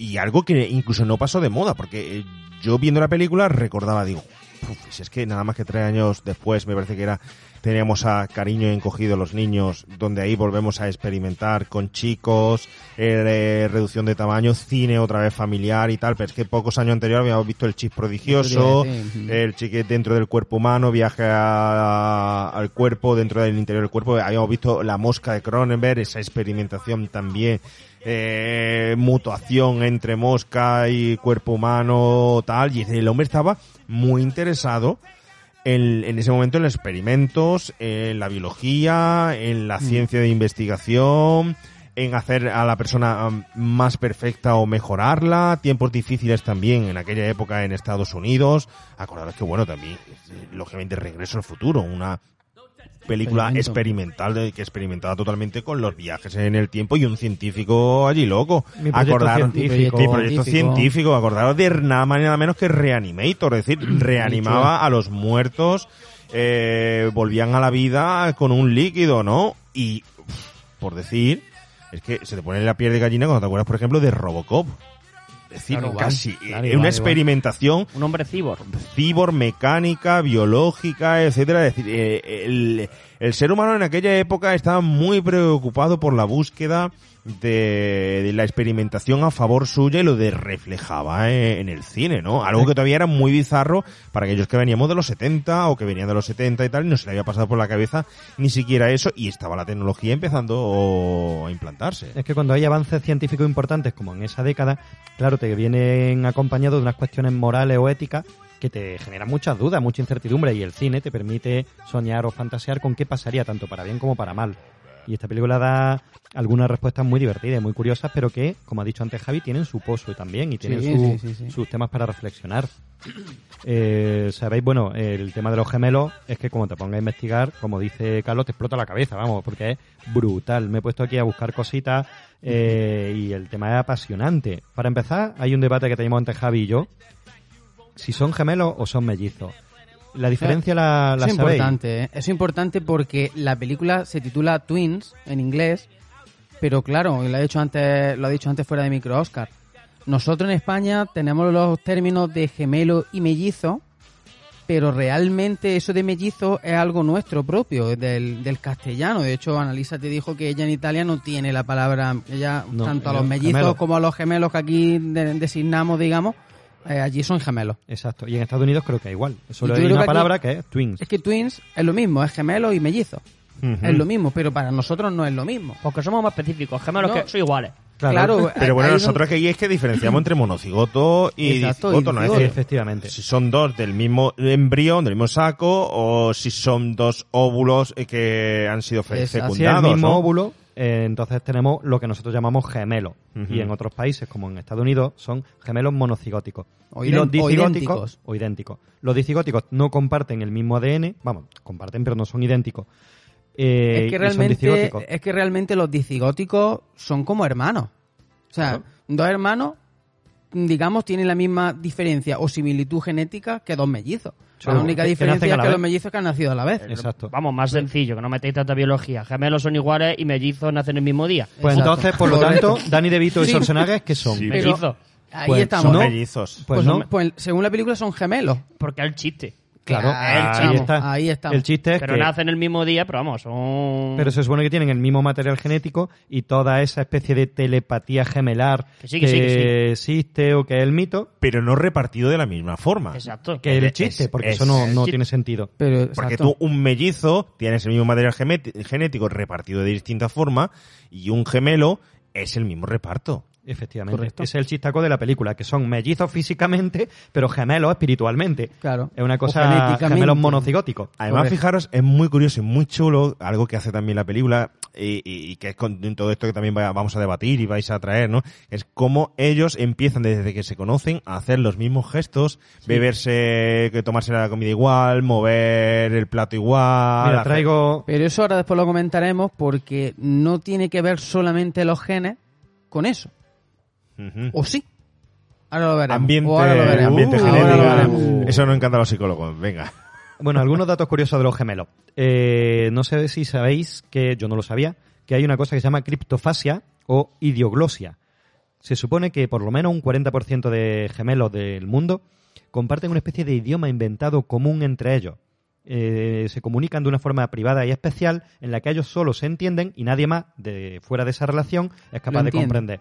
Es esa, esa, esa unión que refleja tantas veces el cine y que muchas veces hablan los, los eh, hermanos gemelos de que saben lo que le pasa el uno al otro aunque estén a muchos kilómetros de distancia. ¿A eso te, te refieres? No, eso es lo que hemos hablado antes de la telepatía entre gemelos, que ahora voy a eso. Vale. Esto es un idioma, una forma de comunicarse. Lo que pasa es que son balbuceos, gestos, expresiones, que entre gemelos uno sabe lo que el otro le quiere decir, pero nadie más se entera, ¿no? Hay algunos casos históricos que son realmente curiosos. Por ejemplo, tenemos a Grace y Virginia Kennedy, en los años 70, que hasta los 8 años usaron esta especie de lenguaje que no era comprensible para nadie más y que le hizo estar casi aislada del resto del mundo, porque se comunicaban entre sí muy bien, pero nadie más la entendía. Se supone que eso fue provocado por una falta de estimulación, fueron criadas por una abuela que le hablaba en- eh, que era alemana y no le hablaba en inglés, en fin, una historia que dio lugar a eso, a que ellas se aislaran del mundo y se comunicaban solamente entre ellas pues de una forma inventada. Hay otro caso que es súper llamativo también, que son las gemelas Gibbons. Podéis, todo esto yo voy a decir cosas muy fugaces, ¿vale? Pero son historias para leer un buen rato. Si tienen alguna referencia para referenciar al oyente que si luego quiere investigar, Exacto. Las gemelas Gibbons, Jennifer y June, por ejemplo, que se le llamó las gemelas silenciosas. Eh, estaban en los 60, en el 63. Eh, estas chicas usaban la criptofasia y hablaban entre ellas, eran de color, en un entorno donde eran las únicas. Casi todo el mundo era de raza blanca. Todas estas chicas usaban esta especie de lenguaje, como otros muchos gemelos, pero al llegar al colegio y ser las únicas de color, empezaron a hacerles bullying. Encima, como hablaban su propio idioma entre ellas, pues la gente se reía. De tal manera que cada vez se fueron aislando más y más y más y más hasta que llegó el momento en el que ya no hablaban con nadie, solo se hablaban entre ellas con este con esta criptofasia y de vez en cuando introducían en los temas a su hermana pequeña. Eh, el caso es súper curioso porque eh, a los 14 años se les separó para partir pues esta, a esta cosa que no se consideraba sana y lo que pasaba es que entraban en catatonia. Cuando estaban separadas eh, se quedaban totalmente Se inmóviles, blo- bloqueadas, bloqueadas. Tenían que volver a juntarla y volvían a hablar su lenguaje inventado, pero es que es surrealista el caso porque no es que no conocieran el idioma inglés, no, no, lo conocían perfectamente. De hecho, cuando ya pasó el tiempo, se fueron recluyendo en casa, vivían aparte del mundo, empezaron a escribir. Escribieron novela, poesía, diarios en inglés. O sea, se comunicaban con el resto del mundo a través del lenguaje escrito, pero verbalmente no.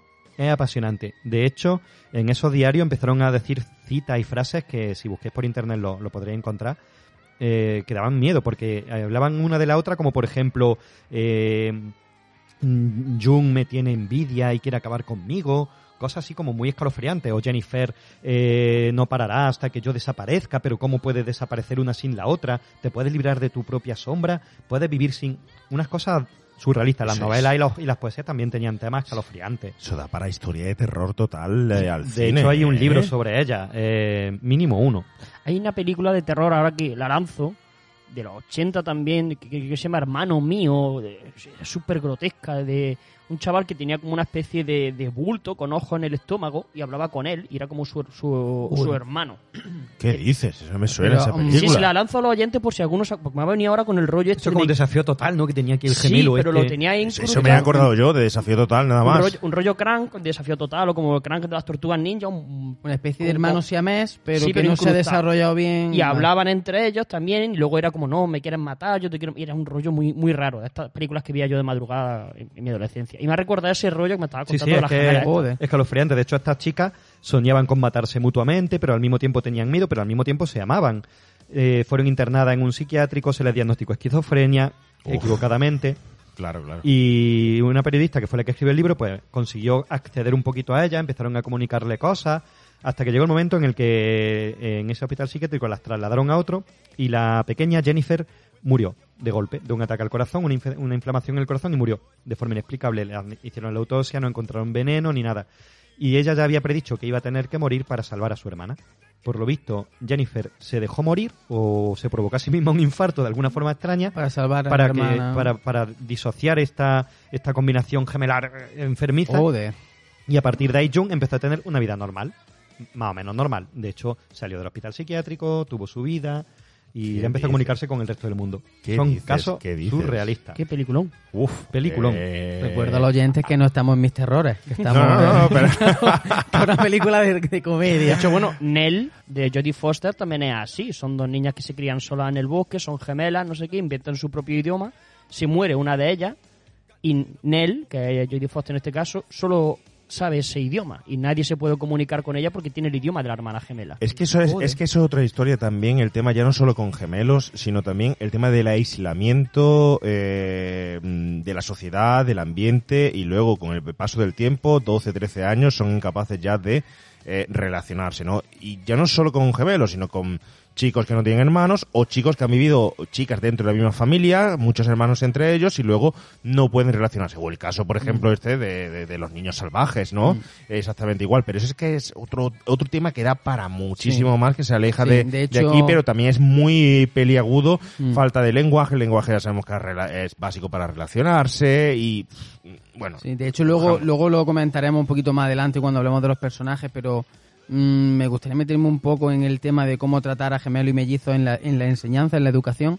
Y mm, al, al hilo de lo que estabas comentando, se plantea, parece ser en, en- en educación, en enseñanza, separar a los gemelos o a los mellizos en clases diferentes para el hecho de que se puedan expresar libremente sin la influencia positiva o negativa, y la influencia del hermano gemelo o mellizo. ¿eh? pero yo se lo considero como la influencia de cualquier hermano. No lo sé, es que eh, Pero no está demostrado que todos los gemelos Es tengan que ese tipo ser de que vínculo. genéticamente en gemelos hay muchísima influencia intelectual y que uno tira del otro, otro del uno y que sin embargo si los separa eh, entran en juego factores ambientales que hacen que se expresen de, de diferentes maneras. si queréis hablamos un poco en ese sentido de la telepatía gemelar que ha dicho antes Pues sí, Juan Pablo pues, pero porque que, también que- es apasionante Pero que tiene que ser un palo enorme levantarte todas las mañanas y en vez de mirarte al espejo, ver enfrente que la otra persona que hay enfrente eres tú. Y, y decir, ¿dónde estoy? Es decir, mi, ¿dónde está mi persona? Estoy... No bueno, sé. en Amanece que no es poco también estaba el que se desdoblaba Sí, también, cuando también. bebía Bueno, alcohol. ese- ese, La telepatía gemeliar, gemelar geme- el, el Gemelier, segundo gemelier. disco de los gemeliers, No, yo- sabía que alguien iba a sacar los gemelos No le da idea. No sigue, por favor, no sigue, sigue. Bueno, tenemos que la telepatía está entre gemelos, que es muy conocida a nivel popular, no tiene una base científica real. Las investigaciones nunca han podido demostrar esto. Pero, pero eh, en esta película sí que eh, un montón de anécdotas o de sucesos se basan en ello. Fijaros que Julio encuentra a Vicen al principio cuando lo busca y sale de su isla, simplemente por telepatía. Porque le dice la del orfanato que no sabe dónde puede estar, que estará en la cárcel y tal, y él va y lo encuentra, en la ciudad donde tiene que buscarlo, en todos sitios. Son varios incidentes, tengo registrado, por ejemplo, eh, cuando Julio sabe cuál es el coche de Vincent, de Vincent. Dice, ¿cómo sabes que era mi coche? Dice, ¿somos Cierto, gemelos? cierto, cierto. Cuando se enamoran también, se enamoran de dos hermanas gemelas o mellizas. Soy una- en la escena del orfanato me llama la atención también, hay un poquito de telepatía él cuando decide, cuando cuando Jun- eh, Julius dice lo de la cama. Exacto, Pero vamos, vamos a dejar, vamos a dejar la escena del orfanato para cuando llegue la Vale, escena vale, del no, no, orfanato me y- refiero y a un caso más de telepatía de- o, Sí, de, sí. o, de, o de pensamiento Conexión- compartido o alguna cosa así. Pero, eh, pero eso suele de ser también una cosa normal, lo que acabas de comentar, lo del tema de que al final mm, dos hermanas se casen con dos hermanos, ¿eh? sean Sí, pero mellizas tú o no. fíjate que son eh, las dos hermanas, se casan con los dos hermanos, les persiguen los hermanos, eh, no me acuerdo cómo se llaman, Sí, los mafiosos. Los hermanos mafiosos, ¿no? Sí, sí. que luego vienen sus primos, que son dos hermanos también, También, cierto. a partirle la- las piernas y que al final acaban con dos niños cada, cada uno. Está Sí, sí. todo lleno de, de hermanos por todos lados. Sí, aquí tenía alguien un problema, ¿eh? alguien no se hablaba con su hermano. Pero sí, hay muchas anécdotas de estas. Por ejemplo, Vincent llama a su gato Julius. Y también se lo dice Schwarzenegger. ¿Te has dado cuenta que has a tu gato como a mí? Y dice, bueno, mejor que al perro. Yo qué sé. Arnold también eh, baila igual. Le enseña... Eh, mm, De Vito le enseña cómo se baila, pero luego, por ejemplo, cuando le tocan el culo a la pareja, lo hacen todo igual. En el bar cuando van a después de este baile que orinan y se limpian la mano y todo, igual. Pero ahí no sabemos, ahí no sabemos si es una cuestión genética o una cuestión de que Vincent le ha enseñado eso a Julio. Sí, hasta el apretón de culo, ¿no? Pues sí, también puede Porque ser. yo creo que Julio creo que ve a Vincent hacerlo con su novia, no lo sé, no lo sé. No lo sé, pero hay muchas conexiones Eso es afinar ya mucho, extrañas. eso ya es afinar. Y después, ya al final de la película, también hay muchos momentos de esos cuando está Arnold Schwarzenegger buscando a De Vito y se ve uno en el coche y el otro buscándolo que reproducen otro montón de gestos. Exacto. Pero de, hecho, de, telepatía- hecho, de hecho, en la escena final eh, hay un momento, un salto, bueno, que aquí hay muchos fallos de récord de, de película, hay muchos fallos, pero hay un momento en el que llega a rescatar a su hermano que no sabes cómo llega hasta ahí. Claro, porque Está dice, todo lo encontraré, somos gemelos. Es, eso es muy, bueno, muy ochentero de porque sí, ya está, no te lo explico. Porque son gemelos y tienen esta telepatía. Llego a la fábrica Bueno. porque sí. Hay casos Pues, eso iba a surrealistas. decir que ahí está el caso de telepatía en el final también. Claro, pero eh, aunque la investigación científica no ha podido demostrarlo, Sí. a verla, hayla. Hayla. Hay casos muy conocidos, por ejemplo, eh, Gemma Houghton en el 2009 eh, parece ser que tuvo la sensación de que su hermana gemela Lini necesitaba ayuda. Entró en casa y sintió que su hermana gemela necesitaba ayuda. Subió corriendo al cuarto de baño y efectivamente la encontró boca abajo en, en la bañera porque había tenido un ataque. Y la pudo salvar gracias a que presintió eso. En el 2008, Sabina y Úrsula Eriksen eh, este caso también es para verlo despacito. Lo voy a apuntar simplemente y buscar información porque tiene miga. Eh, son dos chicas, dos gemelas que la encontraron corriendo en, por la carretera en dirección contraria al tráfico, como intentando hacerse daño, suicidarse. Tuvieron mucha suerte y no les pasó nada, pero llega la policía, llegan la ambulancia, se escapan de la policía y efectivamente eh, creo que fue Úrsula, consigue lanzarse frente a un coche y la atropellan. Le hieren las piernas, queda mal herida, mientras Sabina también consigue escaparse y también se tira desde un puente y también resulta herida. Madre mía. Eh, los médicos dijeron que era un episodio de psicosis compartida, la llevaron a un hospital psiquiátrico, eh, Úrsula quedó en el hospital psiquiátrico, Sabina fue dada de alta, Sabina después por las calles deambulando buscando a su hermana mató a un hombre, una, vamos, una historión también que es interesantísimo y, con, y conecta eh, a nivel telepático, pues esto, estas dos hermanas que deciden, pues no sé si suicidarse juntas, eh, lanzándose contra el tráfico, una, una barbaridad. Pero ahí se queda. Ahí se queda. ¿No hay solución? No. O sea, no. Psicosis compartida. Mueren. Pues, pues ya Bueno, no compartido y una mata a un hombre. Yo que sé, otra cosa. ¿no? Yo lo que voy a invitar es que, por favor, si tenemos oyentes que sean gemelos y sean normales, que, Sean que, por normales, favor, y sean que lo digan, porque De estamos hecho- sacando los casos más raros y estoy seguro que hay muchísimos gemelos en la historia de la humanidad, hay muchos chicos que son tan normales y que incluso habrá gemelos que no se hablen ni siquiera entre ellos o que... Claro, eh, de hecho, la sé, comunidad no sé. científica se basa en eso que dices tú. Dice, a ver, que sí, que no hay evidencia, porque si realmente hubiera esa conexión telepática pasaría muchísimos más casos Claro, y serían claro, muchos más conocidos claro. Que no estos cuatro casos, pero que son Claro. muy famosos. Españoles tenemos también algunos. Marta y Silvia en La Rioja. Eh, Marta, por lo visto, sufrió una quemadura de plancha en la mano y a 16 kilómetros de- del pueblo que estaba Silvia, se le enrojeció sintió. la mano, sintió dolor y se le hizo una quemadura que tuvo que ir a un médico y se la curó, que eso está documentado. Eh, incluso cuando una enfermaba, aunque estuvieran separadas, la otra también enfermaba y tenía fiebre. Ya la madre le daba, cuando una enfermaba le, da- le daba la medicina a las dos. Y, "Ah, si tú vas a caer también igual. Pero aunque estuvieran lejos, que es la, la historia, ¿no? Esa conexión eh, se supone que está. Son muy el pueblo de los malditos, ¿no? Ahí un poco... Sí, todos compartiendo y si mata comp- uno muere el otro, ese es un mito también. Si muere un gemelo el otro muere al poco después, no. Pero también estaba esa, esa leyenda. Bueno, también pasa con los perros y sus dueños, ¿no? Que cuántas historias de esas hay que el perro fallece al poco tiempo de, de fallecer su, su dueño o lo espera También. en la puerta de- del hospital eh, meses y meses y meses hasta que salga, ¿no? Esa Ya ves. de telepatía.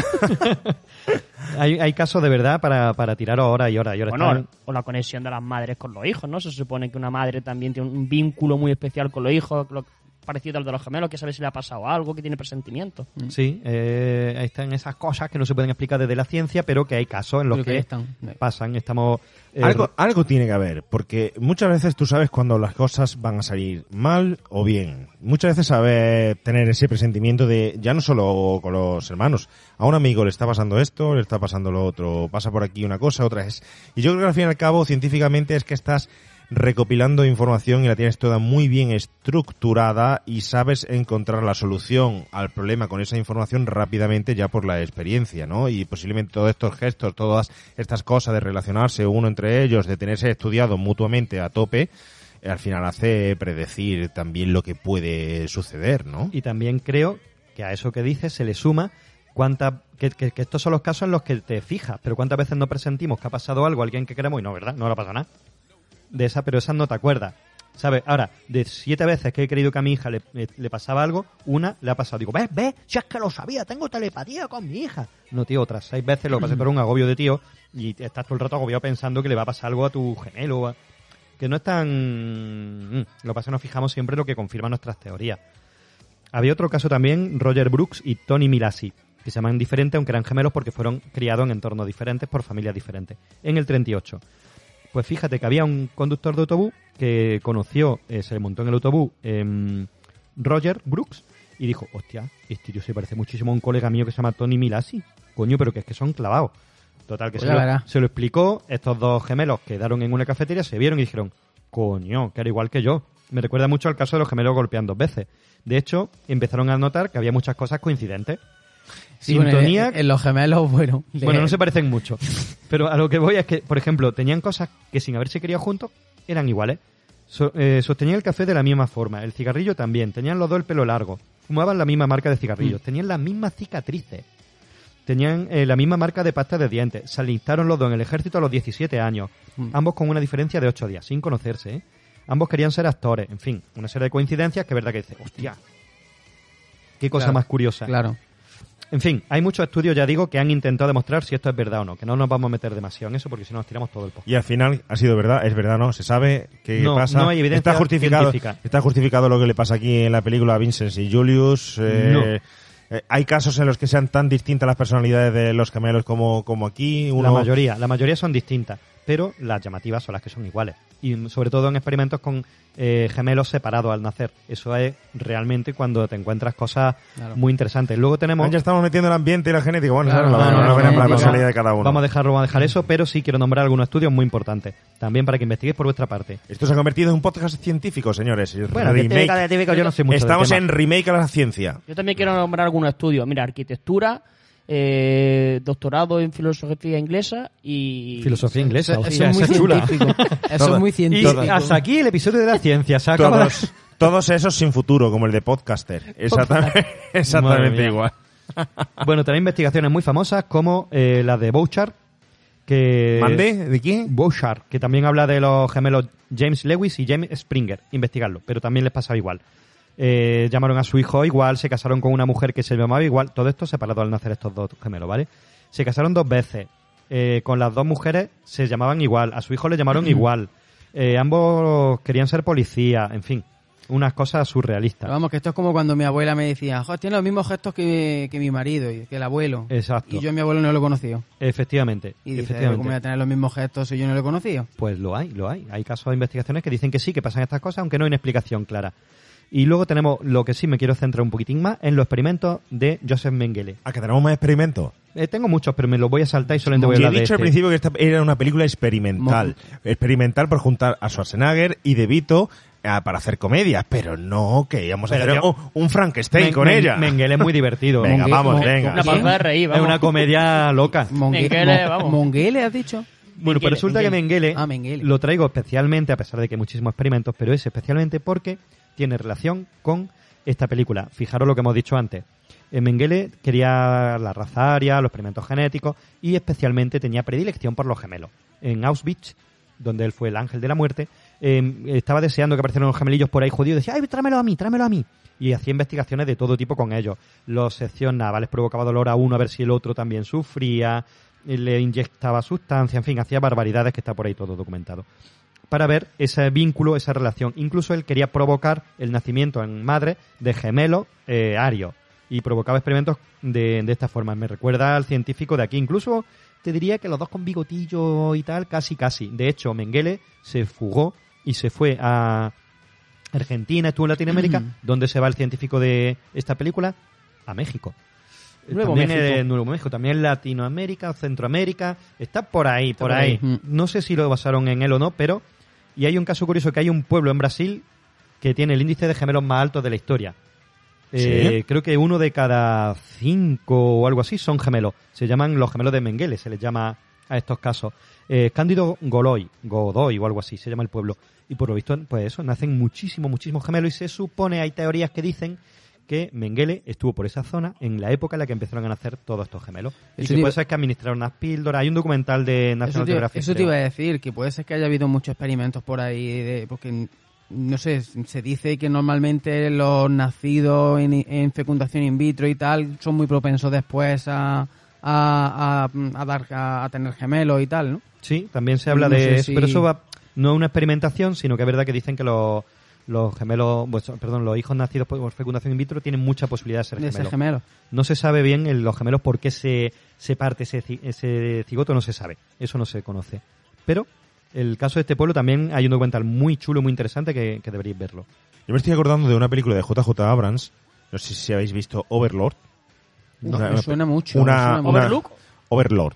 Una bizarrada en la que se hacen experimentos eh, nazis en, en un sótano y tal, donde se hacen cambios genéticos, experimentos con gemelos y tal, en un título de, terror. Y es, la verdad es que es una, una película entre terror y acción que es una pasada. Y se ve todo esto, inventan un líquido también, tipo Reanimator, en el que le da, eh, resucitan a los eh, fallecidos, etcétera, y hacen monstruos nazis. Buah. Es una película una, muy chula, está, eh, es muy recomendable para es verla. es un ¿eh? tema apasionante este de la investigación genética, buah, está para muchísimo. Simplemente, ya, y acabo, lo último, decir la eh, epigenética, que explica algunas de estas cosas. Epigenética. Epigenética. Ah, bien entendido, La epigenética. inventó Epi. Epigenética. Sí, decía, o sea, que era gemelo de Blas. Pues epigenética dice que lo que defiende es que eh, tenemos los genes y que pueden activarse o desactivarse. Que entonces la diferencia a veces que encontramos son eso, que la genética a lo mejor sí que da que tú y yo tengamos la misma característica, pero se puede activar o no según el ambiente, la educación, la crianza, lo que comes, eh, el clima que tiene donde te desarrolla, etcétera. Pero vamos, que eso, la- lo, el tema de la epigenética es como el tema del cáncer. Que se dicen que son genes que ya vienen predeterminados en la secuencia y que se activan o no se activan. y- Efectivamente, por eso podría, factores. podría Sí, explicar por qué Julio y Ethan son tan distintos. Claro, pero también la epigenética te viene a decir que los genes se pueden cambiar Claro, eh, con el ambiente, ¿vale? Es decir, Claro. no es que te activen o no te activen en lo que estás comentando, Sino- sino, que tú puedes cambiar el destino ¿eh? de los genes a través de la mm, Estimulación, de la- Claro, Son mutaciones claro, al fin y al claro, exacto. ¿eh? que producen recombinación genética. Un tema apasionante. Bueno, desde luego, sí, gracias por la investigación tan profunda. No está mal de vez en cuando hacer un poco de referencia aquí científica en remake, a la ciencia que llega en remakes a, a los 80, ¿no? Pero aparte de eso tenemos que volver a la película, ¿no? Y estábamos al principio de, de la escena. Yo me gustaría también saber un poco vuestra opinión, qué os parece el riesgo que supone en esta eh, eh, comedia unir a dos personajes como estos y meterlos en una comedia mm, eh, donde puede ser el tema escabroso, eh, como bien hemos dicho al principio, y donde no sabemos si va a tener éxito o no va a tener éxito, ¿no? Con todo lo que habíamos visto en el cine anterior, y me parece a mí que le salió bien, pero le podía haber salido mal, Mal. de- mal totalmente también, ¿no? Ujú. Que hoy en día la recordamos por el- la gran cartelera que, que tuvo, por el exitazo y tal. ¿Y qué fue lo que hizo atraer aquí al, al espectador? ¿Danny DeVito o Schwarzenegger que en otro registro? La combinación, Yo creo que imagino. la combinación. Era la combinación porque de hecho ya querían juntarlos. Había un proyecto por ahí eh, que era Comando Espacial, en la cual eh, Hulk Hogan lo dice en muchas entrevistas. Le ofrecieron Comando Espacial a Danny DeVito y a Arnold Schwarzenegger.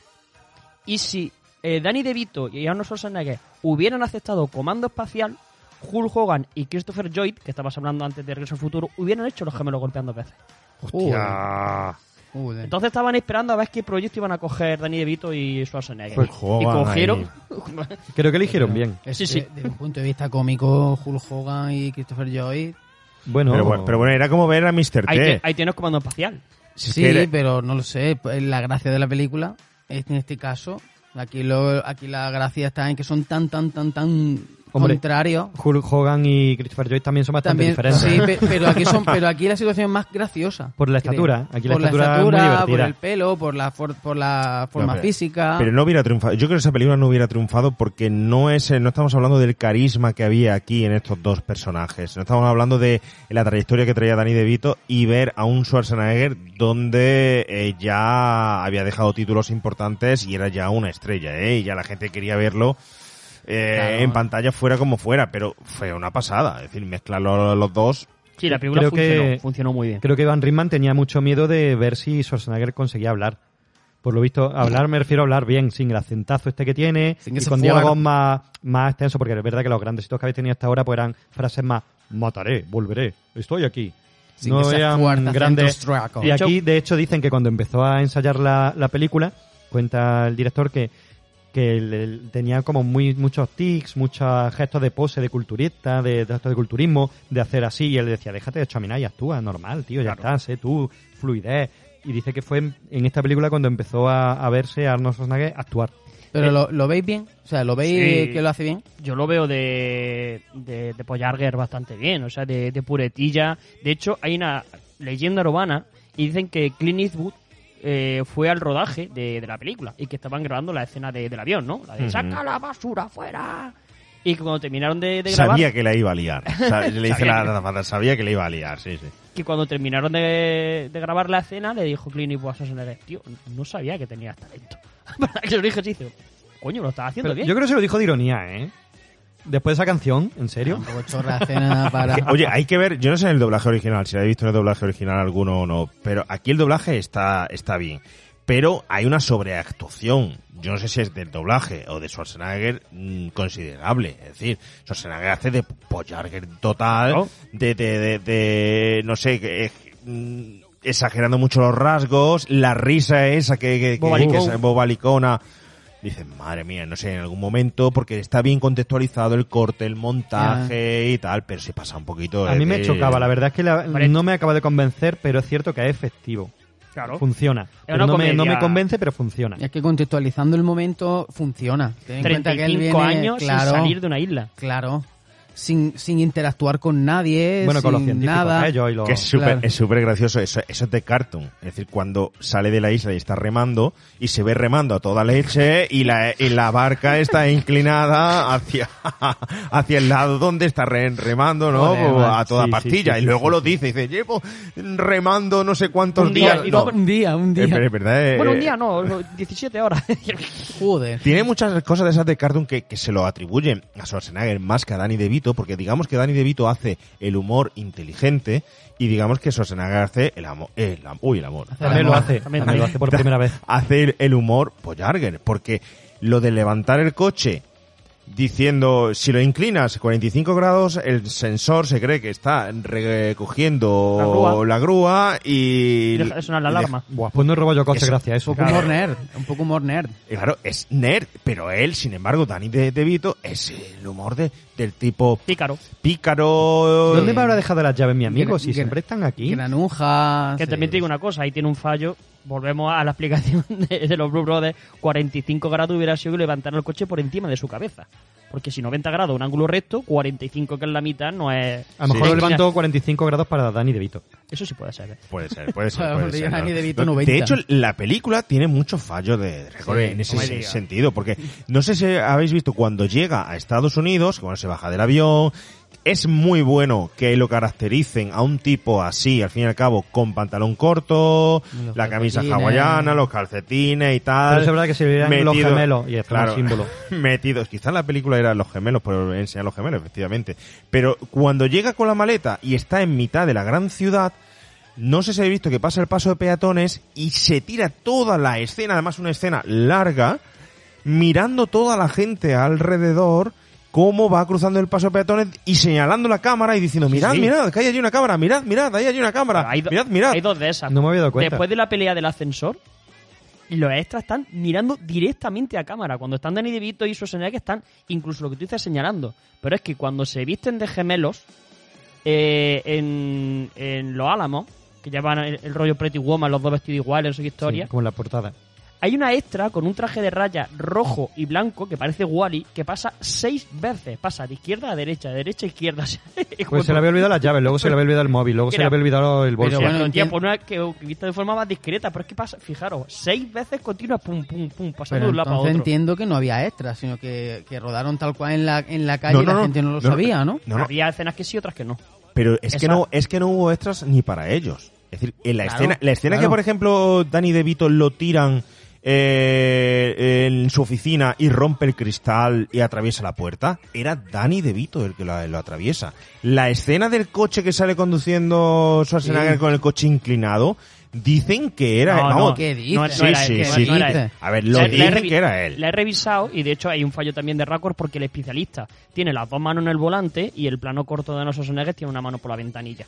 Pero no era a- Arnold Pero en el plano corto, que también está inclinado, sí es Schwarzenegger y yo creo que es un trocito, sí, Yo creo lo que hicieron sí, a él, no sé, pero en la escena larga que dice Carlos, además le ve la cara, no es él. No es él. La De hecho va, no. Va hablando, ah, ya, y el, el conduce cosas está me más fijo. que Igual nada. que cuando Pero- Danny DeVito baja por la escalera, me he estado fijando a ver si era Danny DeVito o no, por las escaleras, por el tejado. Ah, pero en la primera escena primera, cuando, está co- acostado con la chica, ese- mi mujer. Esa, esa sí creo que es Danny DeVito. Sí es él. Pero la del coche era un, un especialista. Bueno, de- es que la del coche además aparece en principio en una especie de, de- de descampado y luego aparece en mitad de, de un boulevard, en vez de mitad de... Y se ve ahí el fallo también. Igual a que ver, que la... no vamos a fijar en todo, no vamos a fijar en Bueno, sí. Las Bueno. camisas le están pequeñas a Schwarzenegger, si vamos a decir. Bueno, pero hay muchos fallos que sí son evidentes ahí, ¿no? Hay una escena también que está en el lavabo y de repente aparece una botella y luego desaparece. Bueno, y que me dice que me dice de cuando el doctor dice, esta clínica lleva cerrada desde que vosotros naciste. Y está el suero ahí, eh, el suero estaría podrido, Caducado. la, la camilla limpica, sin polvo, las luces encendidas, tú impoluto, y dices 30, 35 años todo cerrado. Pero con vosotros, Las ¿cómo muchachas limpiezan todos los días, ¿no? ¿Vosotros cómo veis las películas? Pues eh, viéndola, no sé. Como- pause con ojo analítico. Joder, macho. Bueno, oye, vamos avanzando un poco, vamos analizando los personajes, la escena, ¿vale? Fran, vamos al siguiente momento que yo creo que no tiene desperdicio, que es ese momento del orfanato.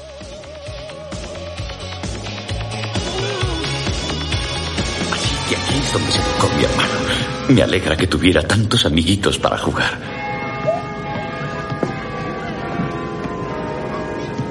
Y esta debió ser su cama, Sí, es verdad.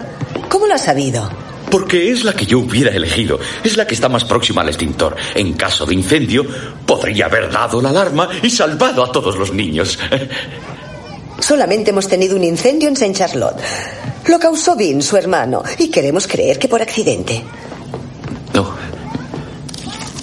Eh, Cuénteme cosas de Vincent. Eh, eh, ¿Era un buen atleta? ¿Le gustaba el ajedrez y la poesía? Sin duda Dios creó a Vincent con un propósito determinado, que desde luego no era ni el ajedrez ni la poesía. Oh, Perdón. Qué raro. La carpeta de su expediente está vacía. ¿Este es Vince? Parece muy feliz. No le extrañe. Está con la hermana María, su profesora de biología. A mí me encanta la biología. También a Vincent. Deshonró a la hermana María. Tuvo que abandonar la orden. Después él robó todo el dinero de los fondos de la biblioteca y se escapó. Tengo que encontrar a mi hermano. ¿Sabe dónde puede estar? En la cárcel. Un hombre como él solo puede estar en la cárcel. Es usted muy bueno, Julius. Confío en que nunca le encuentre.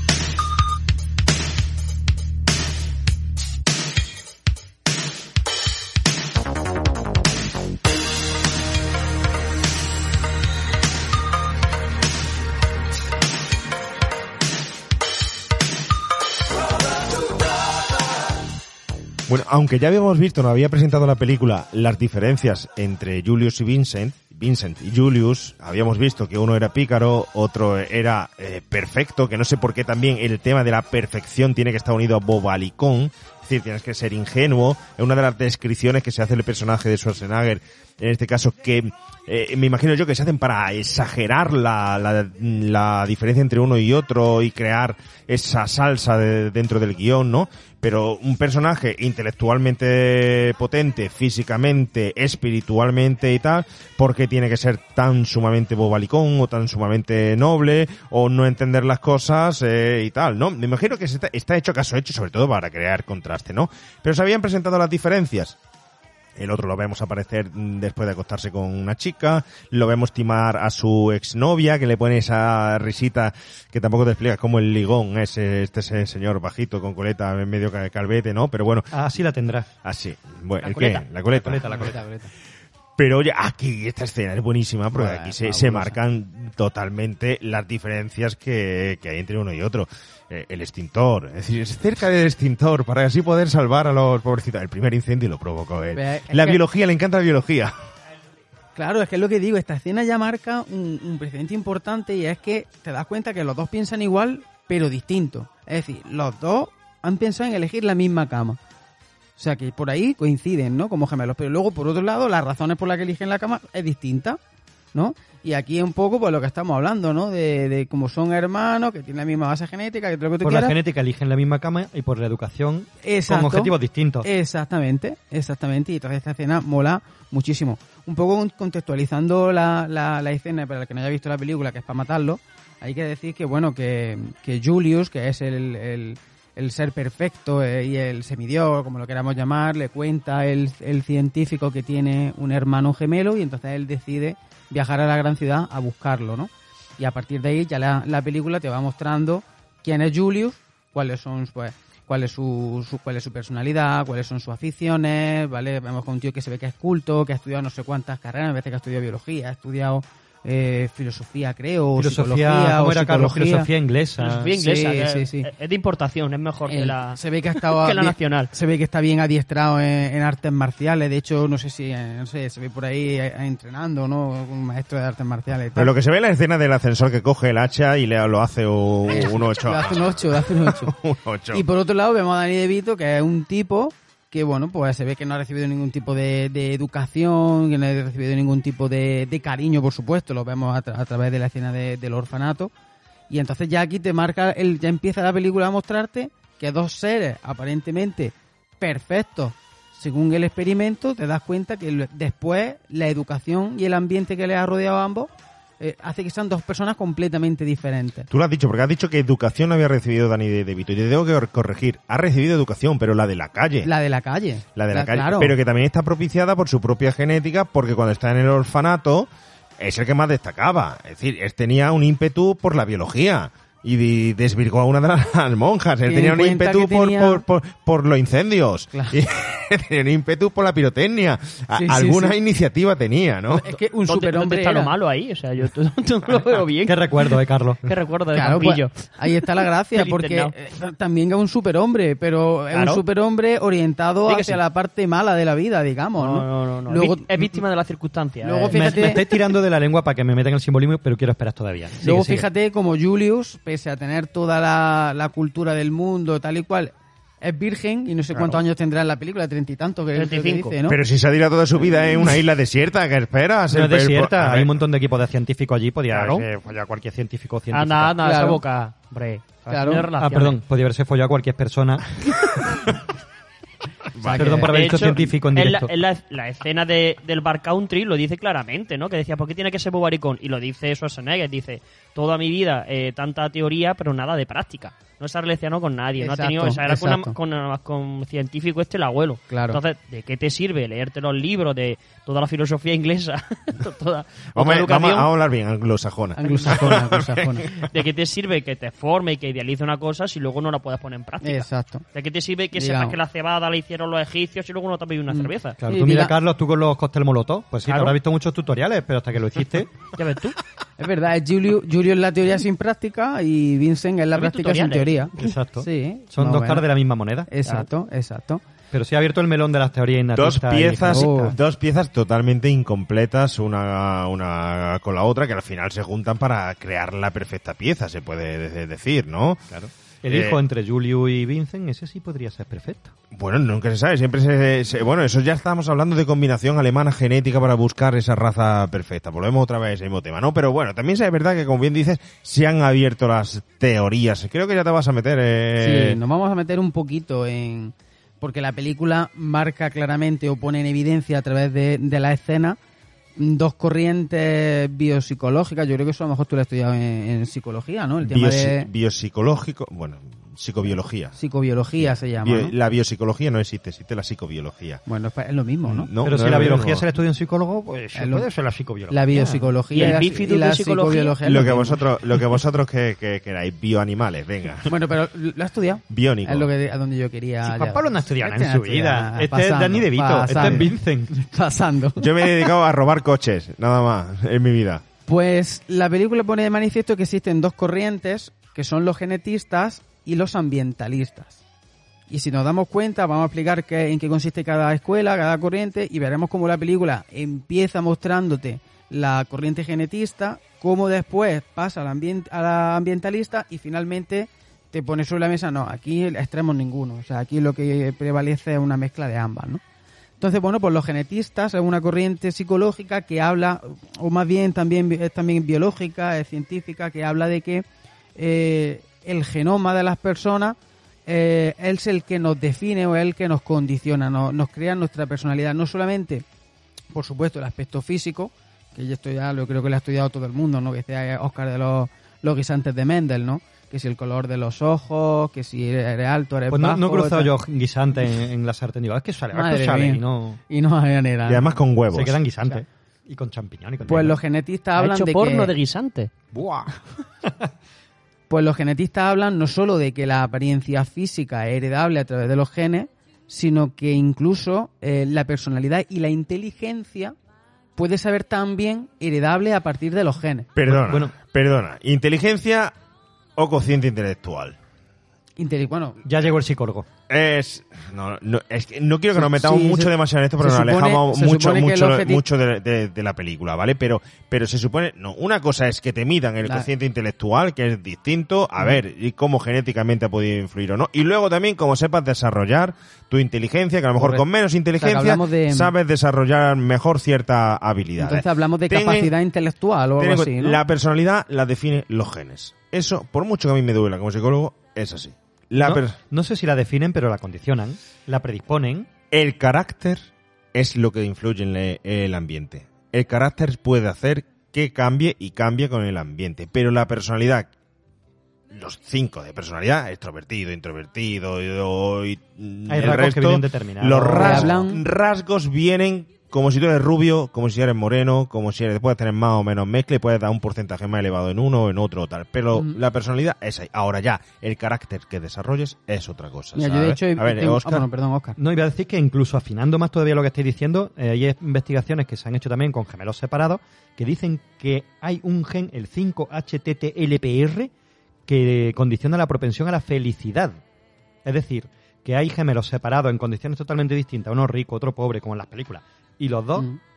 comparten felicidad o, o ese, esa forma de enfocar la vida que les Claro, lleva a ser felices claro. o al revés. Porque posiblemente ese gen, gen ahí. ese gen esté relacionado totalmente con la hormona de segregación de dopamina. serotonina, de dopo- dopamina. la dopamina, el zumo del placer, que es como, como, como sea. Y posiblemente esté relacionado con, con eso. Pues Eh, ¿Hasta qué punto? lógico, sí, sí. Mira, yo he buscado, yo he buscado algunas investigaciones desde la rama genetista y he encontrado, por ejemplo, estudios que hablan de algo ha comentado antes Oscar parecido, de gemelos monocigóticos separados en guerra y que con el paso del tiempo que se han tratado de localizarlo y de, y de ver qué ha sido su vida y tal, los dos han estudiado lo mismo, tienen una vida muy similar e incluso eh, tienen un coeficiente intelectual casi idéntico y sin embargo no se han criado juntos, no digamos que no no se han no se han educado en el mismo ambiente. Entonces, claro, los genetistas defienden que ahí son los genes los que los están determinando.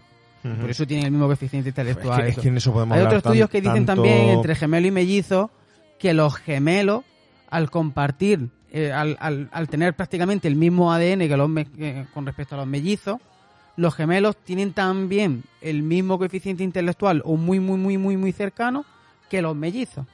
Y entonces, claro, se basan en la evidencia genética en cuanto al genoma, ¿no? Entonces, claro, todo eso, en todos esos eh, estudios, los genetistas se basan para decir que hasta la capacidad intelectual, digamos que está determinada por los genes. La otra corriente, el ambientalista, el ambientalismo, que habla de que por mucha base genética que tú tengas, luego hay ciertos factores que influyen en que eh, pues influyen en tu personalidad, influyen en incluso en tu capacidad intelectual. Y mira, aquí tengo estudios eh, a ver, ¿dónde los tengo? Mira, aquí tengo eh, el estudio que realizaron unos psicólogos norteamericanos, Skills y Da- Daye, Die, D-Y-E. Qué raro me resulta que. Javi se traiga a preparar esta sección y no nosotros dos, ¿eh? Bueno, la hemos me- traído también nosotros, pero estamos dejando que el chiquillo pero- se luzca, que se ha es casado. es que hay, que hay que recordar que Javi es que le interesa esto porque también es biólogo. Es que eso nunca se ha Es contado que- en este es que programa. nunca se ha De contado. hecho, pero- yo no lo sabía. Pero es que Javi es... Yo sabía que tú eras biológico porque te veo el cuerpo, pero no sabía que eras biólogo. Sí, sí, Javi es biólogo. Hace mucho tiempo. pero hace le mucho, gustó mucho tanto el ambiente que dejó la biología, la y luego biología. hizo turismo. Hace mucho tiempo, en una, en una galaxia muy, muy lejana, estudié biología. Pero a ti me molaba la, bio- la biología marina, ¿no? Creo haber escuchado yo por ahí, o me lo estoy imaginando. Te lo estás imaginando. Yo, porque me- es que tú ya empiezas para hacer redes. Que le gustan los boquerones. Para hacer redes. Oye, pues hay un, Universos documen- spam. pues hay un Fíjate, para que, para, que yo diga, para que yo diga eso, yo creo que sí. Vamos y vamos volviendo, a la, volviendo a la película. Háblame de los ambientadores, venga. Hablo rápido. Eh, ¿De pino o de ambientadores? psicólogos norteamericanos Ambientadores de pino, de naranja, de cítrico, de... Estos investigadores hicieron un estudio en orfanatos y se dieron cuenta que en orfanatos donde había una gran cantidad de niños, eh, digamos que el, Había el, pocos padres. el coeficiente inte- el coefici- aparte aparte correcto correcto que el coeficiente intelectual y las habilidades digamos intelectuales de los niños era menor que en orfanatos con menos cantidad de niños como explicando de que cuanto más tiempo puede dedicarle un docente a un, a un niño para, digamos, eh, inculcarle una serie de conocimientos o intentar eh, generarle una determinada personalidad, ¿vale? Pues cuanto menos niños, más tiempo le dedica y por tanto más capacidad intelectual. Pero, Entonces, ahí ¿y dónde, ¿y dónde está el debate sobre el libre albedrío? Como decíamos que parece que no es poco. El libre Es- albedrío. mira, todo eso se puede resumir en que, al fin y al cabo, y eso es así, el 60%, 60 o más son genes, y hay un pequeño porcentaje, 30, 30 y tanto por ciento, que es ambiente. Solo que es cierto que el ambiente hoy en día gana en muchísima partida a los genes porque, entre otras cosas, está también provocando muchos trastornos, muchas dificultades. Estamos hablando de estrés, de ansiedades, de historias, Claro. historias, que eso, más que en cuestión genética, viene en cuestión ambiental, ¿vale? Claro, vuelvo a la película. Eh, en la película se supone que son gemelos, monocigóticos. Es decir, se supone que el mismo óvulo ha sufrido en, el- en los procesos estos de, de biparticiones que sufren los, los cigotos y tal, pues se ve que se formaron los gemelos monocigóticos. Se da la recombinación genética. Y claro, aquí viene el chiste de la película, que todo lo bueno, digamos, los supergenes se quedan en Julio y los malos se quedan en Vincent, que son muy complicados que, ocurra porque que, por ejemplo, prácticamente es lo mismo. No es que seamos gemelos, pero por ejemplo en mi familia eso pasó. Los genes buenos me los quedé yo. Sin embargo, mi hermano primero, yo soy el de en medio, el primero fue un boceto, no estaba bien afinada la cosa. Boceto. Luego ya, ahí estoy yo, con todo el material genético adecuado, y ya lo que sobró, el resto, eh, fue mi hermano pequeño, Marcos, que lo hemos tenido aquí alguna Claro, vez. pues, tu- Marco, te pues tu- queremos. pues tu hermano pequeño tiene coleta, tú tienes claridad. Efectivamente, como Dani De Vito, los restos. Te Los restos tienen coleta. Tiene huevo. Yo también tuve coleta, soy el sexto, pero mira, en la, mm, en la película ya de por sí hay un error de base gordo del guion, y es que cuando el doctor Traven, el cabrito, eh, le explica el experimento a los gemelos, dice que el embrión se divide para crearlo. Es mentira, porque en primer lugar los embriones no se dividen. No se dividen. Hombre, El- con un hacha sí. Se divide el es óvulo. el cigoto, El el, óvulo, óvulo, el óvulo. fertilizado, el que se divide para convertirse en dos embriones. Y en, sedu- y en segundo lugar, si el cigoto dividido fuera el caso, Julius y Vicen serían gemelos idénticos. Obviamente son fraternos, porque son dos espermatozoides los que fecundan los dos óvulos al mismo tiempo. Que ahora yo pregunto, ¿en la película hay una fecundación in vitro o hay una inseminación artificial? Ahí hay un montón de máquinas y No, hay un montón... no, a ver, si lo difícil de esto es que... Ordeñaron a los es seis que padres. ¿Cómo ordeñas, como tú dices, a seis padres, lo metes en un mismo espermatozoide... La batidora, como y- decía De Vito. y- Claro, Lo- el lo- mismo espermatozoide lleve la carga genética de los seis. es De como, los ¿eh? seis. Sí se Eso- puede, sí se eso no puede. se. Sí, sí, entre los seis primero tienen ¿Cómo? relación entre Sí se ellos. puede Cada uno se queda embarazado sí del otro. Sí No. se puede. Tú puedes Coño, combinar, no tú puedes combinar seis espermatozoides distintos, la combinación genética de los cromosomas Lo de ellos y meterlo en un se solo. puede- se puede hacer, lo que pasa es que la recombinación no es perfecta como ocurre en la película, porque si no tendríamos el soldado universal. A ver, pero yo creo que lo que tú puedes hacer es mezclar material genético de seis personas y a lo mejor inyectarlo en un óvulo, no lo sé. Javi, pero meterlo en un espermatozoide, que ese espermatozoide llega allí, ¿no? Sí se Háblamos- puede, sí se puede. háblanos de tu conocimiento en espermatozoides. ¿Cómo No, es? Vamos a ver, sí se puede. ¿Habéis sí visto se- Woody Allen de espermatozoide sí en la película? puede, Eso es buenísimo. Sí se puede. Tú secuencias, la, la- la- tú secuencias el genoma de las seis personas y ahora tú ese genoma lo, lo, lo sometes a un proceso de recombinación genética y que genera una nueva secuencia que digamos que tiene... un- lo que pasa que aquí está la gracia de la película, que es, lo, que es ficción, que no puede ocurrir. Y es que se supone que esas seis personas tienen un genoma perfecto y que por eso lo han elegido. Pero claro, eso tú no, tú no puedes sumar. Tú tienes que hacer una nueva secuencia. Bueno. Pero no sumas todas las me cadenas. estás No, dando de ideas, idea, tío. no de idea. El universo no de se idea. se- Esta tarde de- en casa voy yo a intentar fabricarle a Coño, mi mujer. hecho, me una voy a concentrar para hacer un ADN perfecto. El tema del Sí. crear el soldado universal perfecto y tal, esto otro día lo hablaremos en Pe- otra película, entonces pero... Tendrás que contar con nosotros, ¿no? Yo, qué sorpresa se va a llevar. Feliz cumpleaños. No es tu cumpleaños, pero te ha tocado la lotería.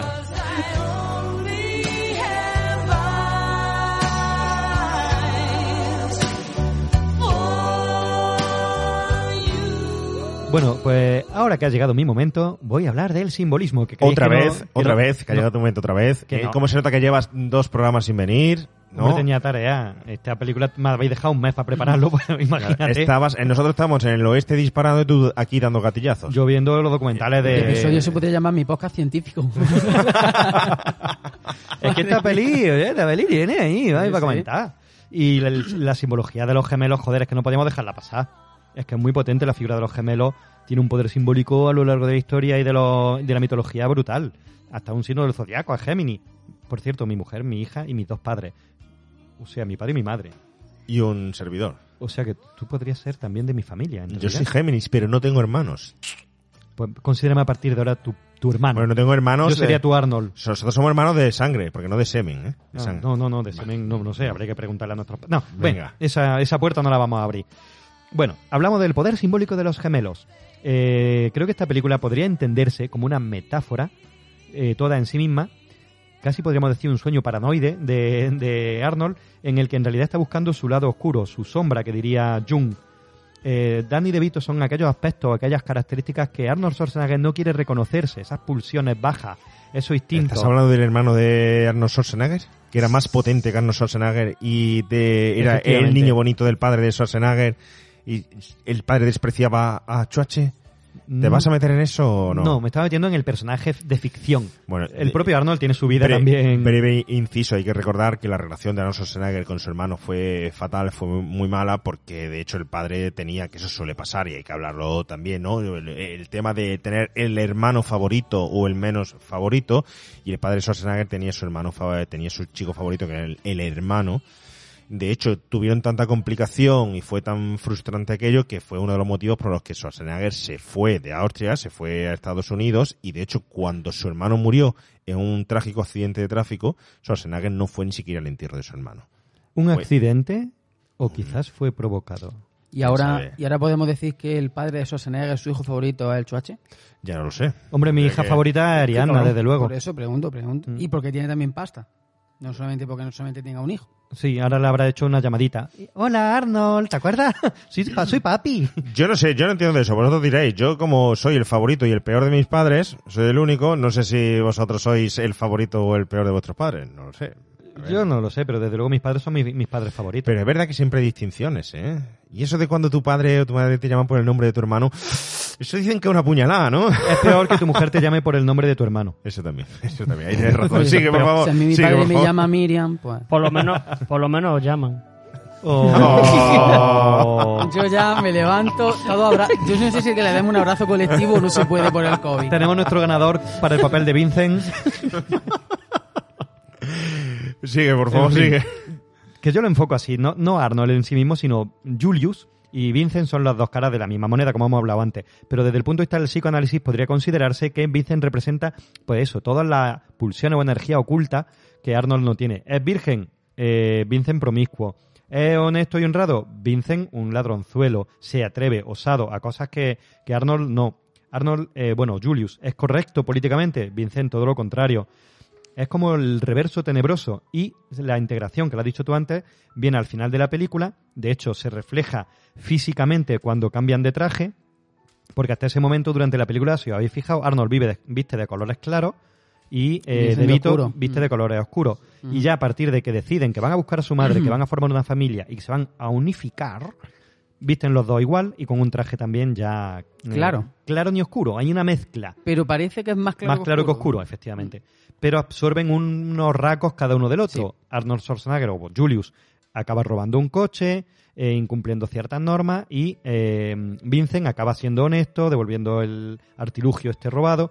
Entonces hay uno como una la mezcla, unión. digamos. Entonces eso tiene un poder simbólico importante. Además, eh, El- además, el elemento ese robado, de- perdona que te interrumpa, que, que se introduce ahí en la película sin interesarnos para nada. Es decir, que, que en la película al final, el hecho de que tengan los millones de dólares, o de que tengan el super reactor ese, o que vayan, sean malos, vayan a por ello, no, es que no nos importa una mierda al final de la película. De hecho, llevamos va? dos horas y pico de podcast y lo estamos comentando ahora, Ahora, por es- primera es vez. que o al sea final lo único que nos sí, importa sí. es la que no- comedia y la relación entre ellos dos y cómo se resuelven su conflicto de, de unión. Que eso eh, dentro de la película está fenomenal también porque es una nueva trama dentro de la trama principal. Mm. Y eso al final hace que no sea un hilo continuo y le dé cierto interés, por muy mal desarrollado, que yo considero que el tema de los malos y del coche y de tal está muy mal desarrollado. eh, ¿no? tiene sus lagunillas. pero ideal y necesario para construir un elemento en la película que lo define también, que es el tema de la road movie. Claro. Que es que esta película termina convirtiéndose de principio al final Una en una película, road sí. movie, en una película de aventuras de dos eh, compañeros y muy curiosamente que se sale de los límites de la acción habitual donde veíamos Super Detective en Hollywood, Límite 48 horas y todas estas road movie que empezaban ya ah, en los 80, o bueno, que el 80 fue su momento álgido. Hasta este momento no vimos una road movie cómica, cómica, sin tanto tinte de acción como en otras anteriores, donde solo mm, interesara los dos personajes. Solo los dos personajes y se centrara tantísimo en ello. Y esa es una de las virtudes que también tiene la película como tal en, eh, en su guion y que marca diferencia aparte de la comedia, aparte de los dos personajes que son ellos y tal. La transformación de, de- del guion o de la, la historia eh, en esa em, especie de aventura que viven con otras dos chicas que también forman parte de la Road Movie, que son otra pareja de, de chicas, aunque ellas no tengan cierto protagonismo, ¿no? Que no sé si sabemos quién son las chicas, ahora nos lo contará lo- Javi lo y tal. Pero sí que por favor que te he interrumpido. No, bueno, me viene bien porque es lo que tú has comentado. Este road movie habla del viaje del héroe, ¿no? Un poco, esa transformación a través de este viaje, de esa misión que tienen y tal. Primero, eh, Julie de encontrar a su madre y Vincent de devolver este aparato robado, ¿no?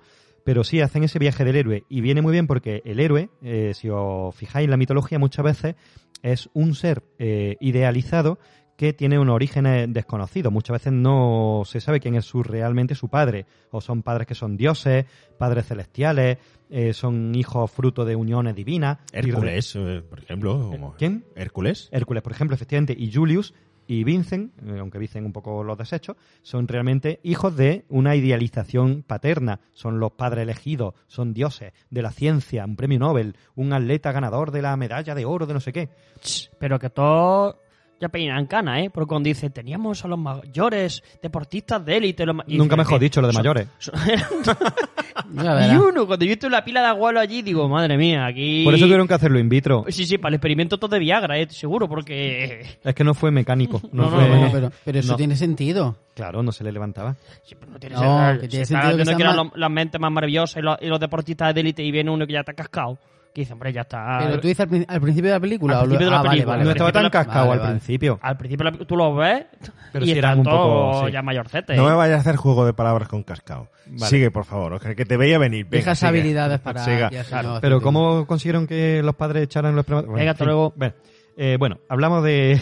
la figura de los gemelos es eh, mitológicamente muy representada a lo largo de la historia y no voy a entrar en los casos diferentes que hay, pero son también apasionantes. Os dejo, como siempre, las referencias para que investiguéis. Os pongo deberes. Tenemos, por ejemplo, en la mitología Te, iraniana. cojo- te lo cojo de verdad para que ¿En serio? hagamos. No me he dado luego- cuenta de que me la cogí. para que. Joder, así no se puede, ¿eh? A ver, ¿Cómo se nota que hoy el podcast de comedia? Y de ciencia. Comedia y ciencia, que, que nunca está, está- está- está comedia si quieres. Guárdate luego todas esas cosas para uno de esos especiales para fans. ¿Y quién va a ¿eh? pagar toda, por eso? Toda la simbología que... Sí, sí, soy el que paga siempre. Me cobra a mí el euro 40 para venir. también es verdad, también es verdad. Venga, sigue entonces. Bueno, tenemos, por ejemplo, la mitología cósmica irani- irania de, lo, de Irán, que hablan de la- el Zoroastro, que fundó el pensamiento dualista, sobre una imagen gemelar de dos hermanos, etcétera. Tenemos la mitología griega a Zeus y Hera, que eran gemelos. Castor y Pollux, que eran eh, gemelos, los conocidos como dios oscuros. Ya te digo que no voy a entrar en detalle. Eh, de ahí viene, por ejemplo, de Castor y Pollux viene el signo Gemini, Gemini este que hay en el cielo. Se supone que son Castor y Pollux. Tienen una historia muy interesante. Eh, Artemisa y Apolo también. Ares y Eris también eran gemelos. En la mitología romana tenemos a Rómulo y Remo, que yo me enteré investigando que ¿Eran gemelos, eran Rómulo y Remo? Se supone que sí. Y esta ¿Nacieron historia a la vez? o mellizos. Pero esta historia es muy curiosa porque yo siempre he visto lo de la loba, que Rómulo y Rémulo fundaron Roma, y luego investigando he visto que no, que la fundó Rómulo. Y que de hecho Rómulo mató a Remo, que se pelearon, porque los dos querían fundar una ciudad eh, que fuera la, una... eh, Rómulo era, era Roma y, Re- y Remo, no me acuerdo cómo se llama, Remulia o no sé qué. Remigia. Remigia. Yo la quiero fundar allí. Y el otro decía, no, yo la quiero fundar Bueno, allí, que ¿ya, mejor. ya se ha convertido esto también en un podcast de historia? También, siempre. Cuando vamos. vengo yo, tú sabes que traigo muchos cuentos. Hoy en mi podcast histórico. Bueno, pues investiga esa historia que también es muy curiosa. Luego tenemos en la Biblia eh, a Esaú y Jacob, a Cosme y Damián, en la mitología maya, en toda la mitología, en la africana, hay historias muy, muy interesantes sobre el origen del mundo a base de gemelos, semillas que se dividen, etcétera. Pero eh, algunos datos que sí nos traen a la película, los gemelos golpean dos veces. Por ejemplo, en la, a lo largo de la historia, los gemelos se consideraban en muchas culturas como un signo de eh, infidelidad o historias raras como que incluso se consideraba que el primer gemelo que nacía era el del padre real y el segundo podía ser de otro padre, con lo cual lo mataban. En muchas culturas antiguas mataban al segundo gemelo. De hecho, em, también decían que podía ser hijo de un dios maligno, este, este segundo gemelo, y muchas veces se sacrificaba para purificar al primero y para que, incluso mataban a los dos a veces, ¿no? Y de hecho, esta fama de infidelidad o de promiscuidad, hombre, los gemelos golpean dos veces es un poquillo, o sea que son seis padres. Todos sabemos la historia, madre la de, de- de los gemelos que, que salen que con la misma chica, uno y otro, ¿no? Siempre la historia, la leyenda urbana de que un día soy yo el que salí con tu novia y otro día fui yo el que salí con, con ella y ella no se daba cuenta, ¿no? Es decir, pero eso son ah. todo ese tipo de leyendas que se cuentan alrededor de todo esto, ¿no? Eso los mellizos se lo pierden, pero los gemelos dan juego. Pero sí es muy curioso porque hay muchas historias, por ejemplo, de gemelos, uno es blanco y otro es negro, y dicen, sí, hombre, seguro. Pues sí, son del mismo padre. En muchos casos se han hecho casos esporádicos, pero se han hecho investigaciones y se ha visto que sí. O incluso uno nace y a los días después nace el otro. Que dice. ¿en ¿Cómo? serio? Mellizos más que gemelos porque tienen su propia placenta o gemelos con su propia placenta, Bueno, pero sí, sí. sí puede ser, sí tiene sentido. Nace uno y el otro tarda, a lo mejor incluso hay un caso de que Claro, he leído por ahí de claro. cincuenta y tantas horas que tardó en nacer el segundo. pues claro, rompe agua un feto, el otro no. Claro. En cuanto a la bolsa amniótica, claro, puede ser, Efectivamente. puede ser. de hecho, en la mitología no me acuerdo si era eh, Afrodita, no, ¿cómo se llama esta? La diosa de la Amazona, Diana, ¿no? Creo que era gemela y ella misma ayudó, después de nacer, a su madre a dar a luz a su hermano. Eso es la mitología, ¿vale? No, no, tiene mucho sentido lógico. Pero sí, la figura de los gemelos es interesantísima. Y en el psicoanálisis hablábamos antes, creo que ha dicho Juan Pablo, de qué casualidad que el bajito eh, sea feo y el más ruin, el que tiene una persona más despreciable, pues tiene su explicación. Tiene su explicación. Porque a lo largo de los cuentos siempre he habido cuenta de que la metonimia entre lo que es bello, bonito, sano, es lo bueno. Y lo feo, arrugado, grotesco, es lo malo. Realmente eso desde siempre se han atribuido las características positivas a los buenos y las características físicas incluso negativas a los malos. Y en esta película pues se ve también. Hay muchísimas cosas que podríamos comentar sobre lo que es la sombra junguiana, etcétera, pero lo dejo para un podcast de 1.40. Muy bien, muy bien, muy bien. Desde luego, el tema de los gemelos, no sé, en los Caballeros del Zodiaco también había por ahí hermanos o gemelos o algo de No, eso. en Oliver y Benji. En Oliver y Benji. Es verdad, los, Hacían el hermanos- tiro del dragón. Los hermanos Derry. Hermanos Derry. Pocas opciones hemos pegado nosotros en el, en el colegio intentando hacer el tiro del dragón. Luego están las gemelas del resplandor. Bueno, No, como nos metamos en gemelos famosos, bueno, bueno, tenemos el gemelo de Elvis. ¿Habéis de Harry- ¿Sabíais esa historia? los No, no, no, ¿cómo, cómo? El gemelo de Elvis. No habéis oído. Elvis Presley, por lo visto, tenía un gemelo que nació muerto. Según dicen, nació muerto estrangulado por el cordón umbilical de Elvis, lo cual le atormentó en vida y le hacía tener muchos remordimientos. Incluso en su última época dicen que hablaba con el fantasma de su hermano gemelo muerto. Ah, Sí, que no todo de la droga no tuvo nada que ver, ni nada de eso, ¿no? De hecho, luego, cuando ya empezó a engordar, creían que se habría tragado su propio gemelo. Está la gemela Olsen. Está- está la Andy, gemela lo hemos dicho más de una vez, Andy, Andy García tiene una cicatriz en la espalda de, de un hermano mellid, de un hermano siamés que tenía. También hablan de un hermano gemelo de Jesús. Hay muchas historias por ahí sobre gemelos míticos. Los hermanos gemelos del truco final. ¡Hostia, spoiler!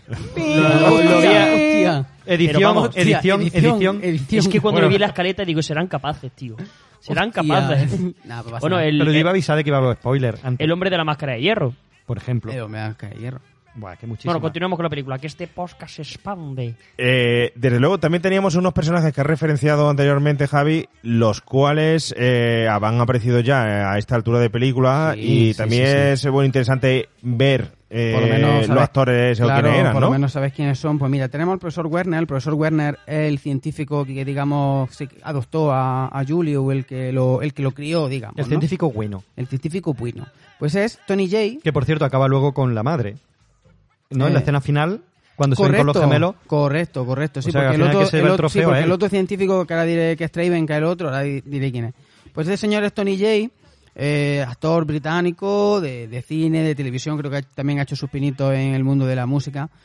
Bueno, de sus papeles más conocidos, este hombre sobre todo se ha dedicado al, al tema del doblaje y entre sus personajes más conocidos tenemos en Disney el Jorobado de Notre Dame, que eh, aquí él dobla a Claude Frollo, que es el, eh, el villano, el juez, pues está doblado por Tony Jay. También tenemos el doblaje de Megabyte en la película Reboot, el virus este eh, que aparece en la película, pues también está doblado por este señor. Y luego también eh, está metido dentro del mundo de los videojuegos, he destacado el juego Legacy of Kain, que es un juego bastante conocido y que interpreta, vamos, aquí dobla a, a dos personajes, a Mortanius y a Elder God, entre sus papeles más conocidos, Tony Jay. El, el otro profesor es el profesor Mitchell Traven, que es el, el científico malo. Que es el Mengele, Mengele. El Mengele, el que, el que engaña El tanto a Julius como a la madre y les dice que han muerto y tal. ¿Vale? Que este, es el- este señor es Nehemías Nehemías Persov. ¿Cómo? Nehemías Persov. Hombre, con ese nombre tenía, estaba condenado a ser malo. Pero vamos, que poca cosa lo es. Actor y pintor estadounidense. ¿De brocha gorda De, o- brocha, yo creo que de brocha gorda, porque no he encontrado mucha cosa interesante sobre, sobre él. De hecho, Así- lo- los cuadros que acaban luego en la, en la fundación esta con la madre Pues que lo están pintando, él. lo- los pintó él, Pues sin duda. son de- pues que no te extrañe. Vamos, me lo acabo de inventar, pero seguro. Pero seguro. Y luego de- destacar también el cameo de Heather Graham. El cameo de Heather Graham cuando interpreta a, a La la, madre. madre, a Miriam, cuando es joven. Ah, Cuando coño, no me había dado cuenta. Es Heather Graham, es Heather Graham. Hostia, así que decía yo que hostia. Hay otro actor que hace un cameo, no sabría decirte ahora mismo, eh, que es cuando eh, Jules coge a Vincent y empieza a abrazarlo en el baño y empieza, te quiero, te quiero, te quiero, que entra un tipo, es un indio, y es un actor mítico de los, de los westerns de los años Ay, 70. pues no, no he caído, no he caído. Es un indio con vestido de... Con... Es que cosas curiosas también. Los, los que eran dobles de Schwarzenegger creo que aparecen en la película. Uno, el de la moto, cuando le quiere robar. Creo que uno de los dobles de Schwarzenegger. ¿Verdad? Billy de Lucas. Eh, exacto. eh, lo tenía en la punta eso- de la lengua. Hay dos, dos actores de especialistas que, que lo doblan. Uno que es Billy de Lucas, que es efectivamente el motero ese que intenta robarle, que por cierto es una escena brutal, también muy buena. También Está cartoon, él, cartoon total. cartoon total, cuando, y quizá más que ninguna, cuando va, tira del- de la maleta y se queda, se queda co- enganchado a ella y la moto por ahí, ¿no? Pues efectivamente solía ser actor de doblaje de él, Billy de Lucas, y luego hay también otro momento donde aparece Pet- Peter Kent, que también era un especialista que solía doblarlo, que es en una escena que vamos a escuchar dentro de un rato, que es la escena de la cárcel, donde primero lo confunde, Claro. lo, co- lo confunde con un señor fornido como él, claro, si es que Adelante era- de Danny DeVito. Si es gemelo, dice, mi gemelo se me parecerá. Cosas tontas que tiene aquí el personaje. Efectivamente, efectivamente. Me quedan los villanos, luego hablamos de los villanos cuando hablemos Oye, del ¿y las final de la chicas? película. Y las chicas... Y las chicas, eh, por cierto, antes de nada, ¿qué os parecen las chicas el papel de, de ellas? ¿Qué os parece aquí como compañeras y también como ah, adquiriendo los papeles de cada una de, de- de ellas? Porque la novia de Danny DeVito, que no me acuerdo el nombre de esta chica, es así un poco también Están cruzadas. Como Co- él. como La tontorrona. lista se queda con el tonto Efectivamente. y la tonta se queda con el listo. Pero Bueno, bueno, es más pero la buena, la otra. pero la buena se queda con el buen horro, ¿eh? Eso sí. eso sí, Eso esos son ahí correcto. un poco. Por cierto, que yo me quedé muerto, no sé si lo va a decir Javi, la, la filmografía de esta chica, pero al descubrir que la hermana eh, que se queda con, con Vincent, que no me acuerdo su nombre, es la de Sid y Nancy, es Nancy, en Sí. la peli, tío. Eh, Sidney Nancy. Me quedé y muerto. es también Nancy. la madre de, de los chicos de, de Shameless. La madre Yonki. Correcto, correcto. Es eh, Chloe Webb. Chloe Webb de Shameless y efectivamente de Sid Nancy. O sea, siempre persiguen chula. personajes...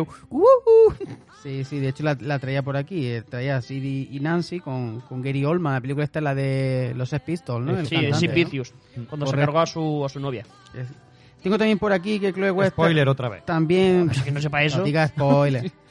Tengo también por aquí eh, que participó en la serie Playa de China de la, de la ABC. Seriaza, esa serie me encantaba. ¿Cómo? No sé cuál es, ¿verdad? Pues yo te iba a decir, la muy conocida en cuál su es. casa. ¿En serio? Sí, en la guerra de Vietnam era un grupo de mujeres que estaban allí ¿Y en un tan en campamento. serio? Ella quiere convertirse en cantante. ¿no?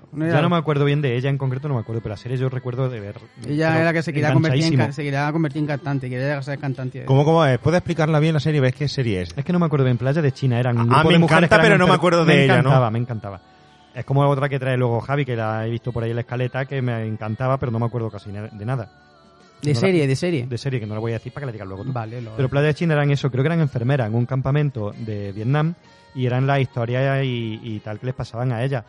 Y me, me- yo me recuerdo estar enganchado de esperar a ver cuándo venía el siguiente.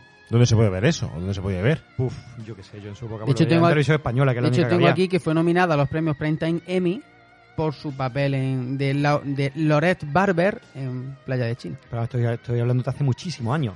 Mm. Pero me, me molaba, me molaba. Sí.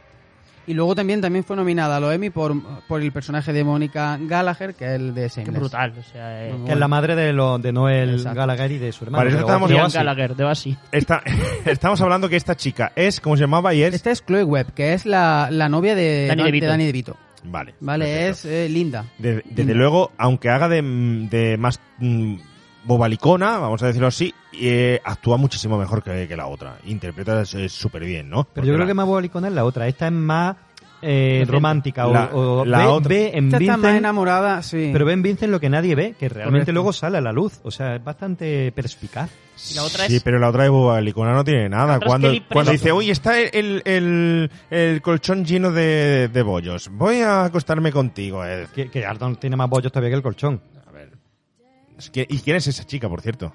Eh, Kelly Preston, La mujer de John la Travolta. mujer de John Travolta, que, que curiosamente, Que que me ha llamado la atención, falleció el 12 de julio del 2020. Efectivamente, hace poco. Hace poquito. Hace poco, además hay por ahí unos cuantos tweets de gente famosa, eh, pues bueno, eh, con las condolencias de- del fallecimiento, pues fue hace muy poco y fue una noticia Sí, hace un par de muy, muy sonada, efectivamente. Mira, Fíjate. entre la filmografía destaco Has rápidamente. tenido suerte de que hiciéramos el podcast después del fallecimiento, Carlos, se porque la- se la te la llegas a cargar. Pues, y- Porque y- te, te- te tenemos que despedir, porque sería la, la viuda Es negra. que Carlos a veces cuando dice algunas cositas se va cargando actores por el mundo, ¿eh? Que va, que va. Pues destaco de la filmografía de, Ke- de Kelly Preston, Jerry Maguire, y que aparece en Christine. sí, Era el coche. No. es la que estaba metida dentro El del maletero. Bueno, Es la voz del coche. y en esa gran película de campo de batalla a la Tierra. También, también. Cri, cri, cri, cri. Bueno, bueno. No la he visto, no la he visto. Películas que solo tú ves. Y ya quedan los villanos que luego los... Bueno, tenemos, Pues entonces- tenemos a Tio Kane, que ahí mientras se estaba sacando la oposición a policía, pues trabajaba en el parking. Y sé lo que te iba a decir, ahí nos falta el pelirrojillo este. De, este es CSI. Del es- CSI Miami. Miami. No he visto David- en la vida la serie, pero por lo visto es súper famoso, ¿no? David, David Caruso, Pero es súper está conocido. igual. Que de hecho el otro día, viendo una película que han colgado en Netflix, el protagonista y no lo sabía, ya la había visto, que es Session 9. Ah, sí, Eh, está- ah, coño, el aparece, sí, sí. Bueno, oye, antes de pasar a la siguiente acción, es muy, eh, la siguiente escena, perdón, es muy curioso el tema del orfanato al principio de, de este análisis que hemos hecho tan extenso, científico, histórico, de actores y tal, para referenciarnos otra vez al momento de Schwarzenegger en, el en orfanato, que me recuerda mucho a Blues Brothers. Ay, es sí, inevitable verdad, que me recuerde que en este caso hay que ver que quizá esta película tiene muchísimas similitudes con Blues Brothers. Son dos hermanos, papeles, uno alto, otro bajito, pero en este caso Blues Brothers tiene los dos esa inteligencia, esa mala leche, esa mala Esa baba picardía y los esa picardía y la tienen compartida, ¿eh? La tienen compartida y es una diferencia en esta road movie, una road movie una de otra muy muy clara. Pero ojo, John Landis en esa película, esta película Ivan Reitman, John Landis le dirige su película, la película de Ivan Reitman de eh, que hemos comentado antes, eh, Desmadre la Americana, esa rivalidad, amistad que tenía entre ellos, estos papeles que terminan siendo muy parecidos y tal, ¿eh? ahí lo dejo un poco caer. Igual que es muy curioso siempre en las comedias el tema del orfanato, yo no sé si, no quiero, no sé si recuerdo bien, pero este chico Este chico es un demonio, también sale del orfanato, ¿no? Correcto, correcto, correcto. También lo abandona la madre en el orfanato y... Bueno, ahí lo dejamos. es malote ese, toda esa de referencia cinéfila, ¿no? ¿Qué te parece si pasamos al momento que todavía nos han encontrado ellos dos? No hemos hablado de cuando se encuentran ellos dos. Y hay una definición ahí de comedia bastante brusca y no hemos hablado todavía de Dani DeVito. Así que, ¿qué te parece, Fran, si pasamos a la siguiente escena?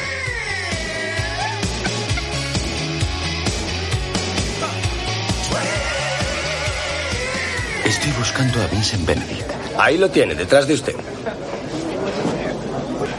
Dado medio mundo a remo, no miento, solo remé un día y ha merecido la pena.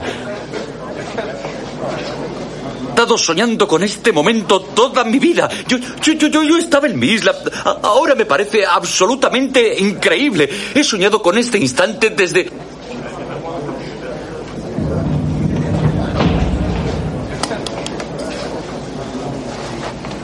Tienes que usar el teléfono, idiota. Eh, Vincent. Eh, verás, Vincent. eh, Tú no sabes quién soy yo, pero créeme, he recorrido medio mundo. Espera, espera, espera. Aún me quedan seis horas para devolver el dinero, así que dile a esos hermanos Klein que acosar a un hombre que ya está en la trena es indigno incluso de ellos. ¿Entiendes? ¿De qué hermanos me hablas? Yo soy tu hermano Julius. ¿Eh? ¿Mande? Que me llamo Julius y soy tu hermano gemelo.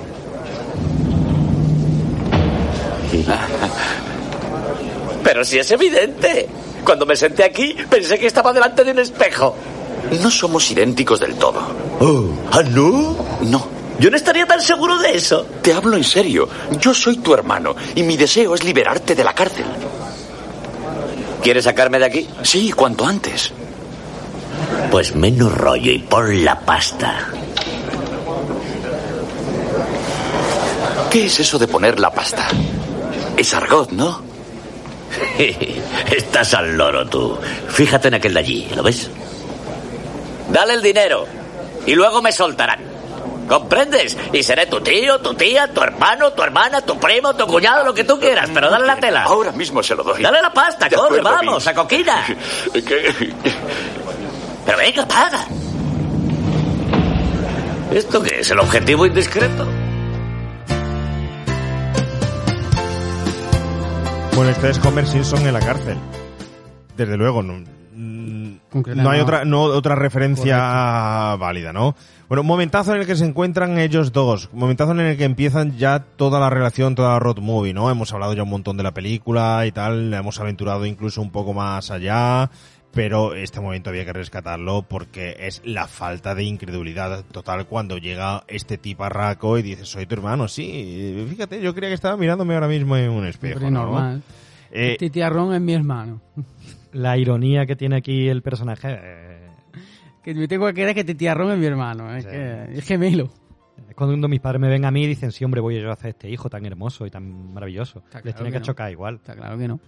Bueno, aquí tenemos a los dos personajes, pero sobre todo tenemos a los dos actores que son la clave de est- estos dos personajes y de que hayan funcionado como hemos dicho anteriormente, ¿no? Por un lado tenemos a Arnold Schwarzenegger. Yo os planteo, os planteo, esta película, esta película sin Danny DeVito hubiera triunfado, no me refiero como, como, como hermano. Me refiero a que Arnold Schwarzenegger hubiera triunfado en la comedia si no hubiera estado aquí Danny DeVito. ¿Os imagináis una comedia en la que el, el protagonista sea Schwarzenegger él solo, directamente, sin un personaje, sin un actor tan potente de comedia como Danny DeVito? Es que es un tándem. Eh, podría haber funcionado con, con otro actor. No sabemos cuál, porque a toro pasado es, es muy difícil, ¿no? Porque ya tienes la imagen de, de la película, pero solo no. Es que, Solo es que yo creo que... que- es un tándem porque es un tira y afloja y se Claro. complementan. Y los chistes eh, son reglas básicas de la comedia. Para que para que alguien haga un chiste, alguien tiene que recibirlo. Está el payaso triste y el payaso tonto.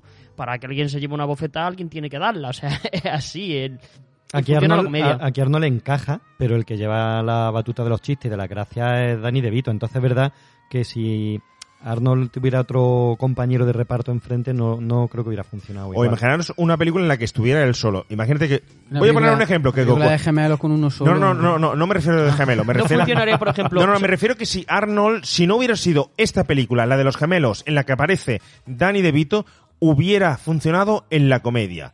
Esa es la pregunta. Imagínate, Yo creo que no. imagínate un Arnold Schwarzenegger que le dicen vas a hacer Cocodrilo Dandy. Te vas a meter en la comedia y vas a ser el protagonista Cocodrilo No Dandy. hubiera funcionado Hubiera un Cocodrilo- func- ni un ni un Mr. Bean, ni un personaje cómico solo. Yo creo que no. Que No, necesita no siempre tiene- un apoyo. Para... Es verdad que ha hecho mucha comedia familiar solo, por ejemplo, El último gran héroe, aunque está con el niño. Pero no es pero lo vale, mismo, pero, pero es no es- comedia familiar, no es disparatada no es como lo esta. mismo, no es O sea, lo mismo. incluso por de guardería. Te pero recuerdo que el último no gran héroe fue un fracaso esa película, ya fue un declive, no en el videoclub funcionó muy bien, pero en taquilla y tal, en la consideración de esa película no fue buena idea y además ahí le intentaron hacer la mezcla perfecta entre acción Y comedia. Exacto. y comedia. Y además Exacto. tenía un apoyo del chico que también le ayudó. Secundario cómico. Secundario. Pero yo me refiero que la comedia muchas veces es un solo personaje y a lo mejor el que hay alrededor mm, no comparte tanto protagonismo, sino que él va solo por el mundo. Me refiero, es que se me ha ocurrido el ejemplo que creo que es perfecto de Cocodrilo Dandy. Es decir, tú eres tú solo que y los personajes periféricos que tienes forman parte de tu historia, pero no tienen el protagonismo Pero cómico fíjate- que, sí, que pero tú tienes. No tiene el carisma necesario. Cocodrilo Dandy tiene un tándem, que es la chica, también. Y hay pero no es tan en cómico. Sí, pero sí lo es, porque le hace falta un coprotagonista para hacer los chistes, el payaso triste, lo que yo te digo. Sin embargo, por ejemplo, el Mr. Bean no tiene un secu- no tiene un compañero, es Mr. Bean. El ejemplo, o Johnny English. Pero hay que ser, eso No un que personaje que soporte especial. todos los chistes durante toda Johnny, la película. Johnny, Mr. Bean no, Johnny English sí tiene sus personajes. Sí tiene porque de hecho va con la chica, de hecho Sí, pero digo Oh, que el eh, ejemplo que digo yo es Mr. Bean. Mr. Bean va solo. John Malkovich en la primera, entrega que también hace ahí un papel potente, de cómico también, es decir, que de cierta forma el malo ahí se convierte en una antítesis bastante fuerte en el contra, en el contrapunto. Eh, Pero pero- sí estoy de acuerdo claro. contigo, pero en este caso me refiero a que el personaje también que tiene de Tandem es que es muy fuerte. Claro, lo refuerza. Con un personaje flojito parejas. donde él hubiera tenido muchísimo más protagonismo, hubiera triunfado. No, porque, porque él es el receptor, como dice Carlos, él es el que encaja. Y entonces necesita a alguien que las da. que Pero las da bueno, eso, bien. es- pero eso pasa en todas las parejas cómicas o en la grandísima mayoría. Moranco, Cruz y Raya. En todos los tándem siempre hay uno más gracioso y José otro... Mota está solo yo ahora ya, ¿no? Sí, pero ¿tú crees que Juan Muñoz solo hubiese triunfado? Pues no sé, pero estaba Marianico el Corto que triunfó él solo. Estaba Chiquito de la Calzada que triunfó él solo. A eso me ver, refiero, que hay personajes que, Que hay funcionan personajes, solo. claro, y otro que necesita el tándem. De hecho, fíjate, de, de todas las parejas cómicas siempre hay uno que, que funciona y otro el que no. Pero son cómicos. Pero es que estoy hablando aquí, vamos, que yo estoy de acuerdo con lo que está diciendo. Estoy hablando de Sí, que sí, no era cómico y se lanza a la, a la, a la comedia. Es, act- es actor y de puntilla. Ah, para Él, ser fíjate, cómico. ya con el rodaje, que luego tiene películas fundamentales y muy buenas, como Poli de Guardería, que ahí hace una, un papel de comedia muy buena. Esta que va, que no es que no me acuerdo el nombre, que va por el juguete, buscando el juguete, que Sí, un padre en apuros. Un padre en apuros, que es una comedia en- buenísima. Pero, un padre Pero, en luego tiene en- mucho componente de acción. O de más que de acción, de aventura. pero luego ya está maduro él y es muy bueno en comedia y sin embargo en Mentiras Arriesgadas hace un papelón que te cagas, pero es que se lo come Jamie Lee Curtis. También.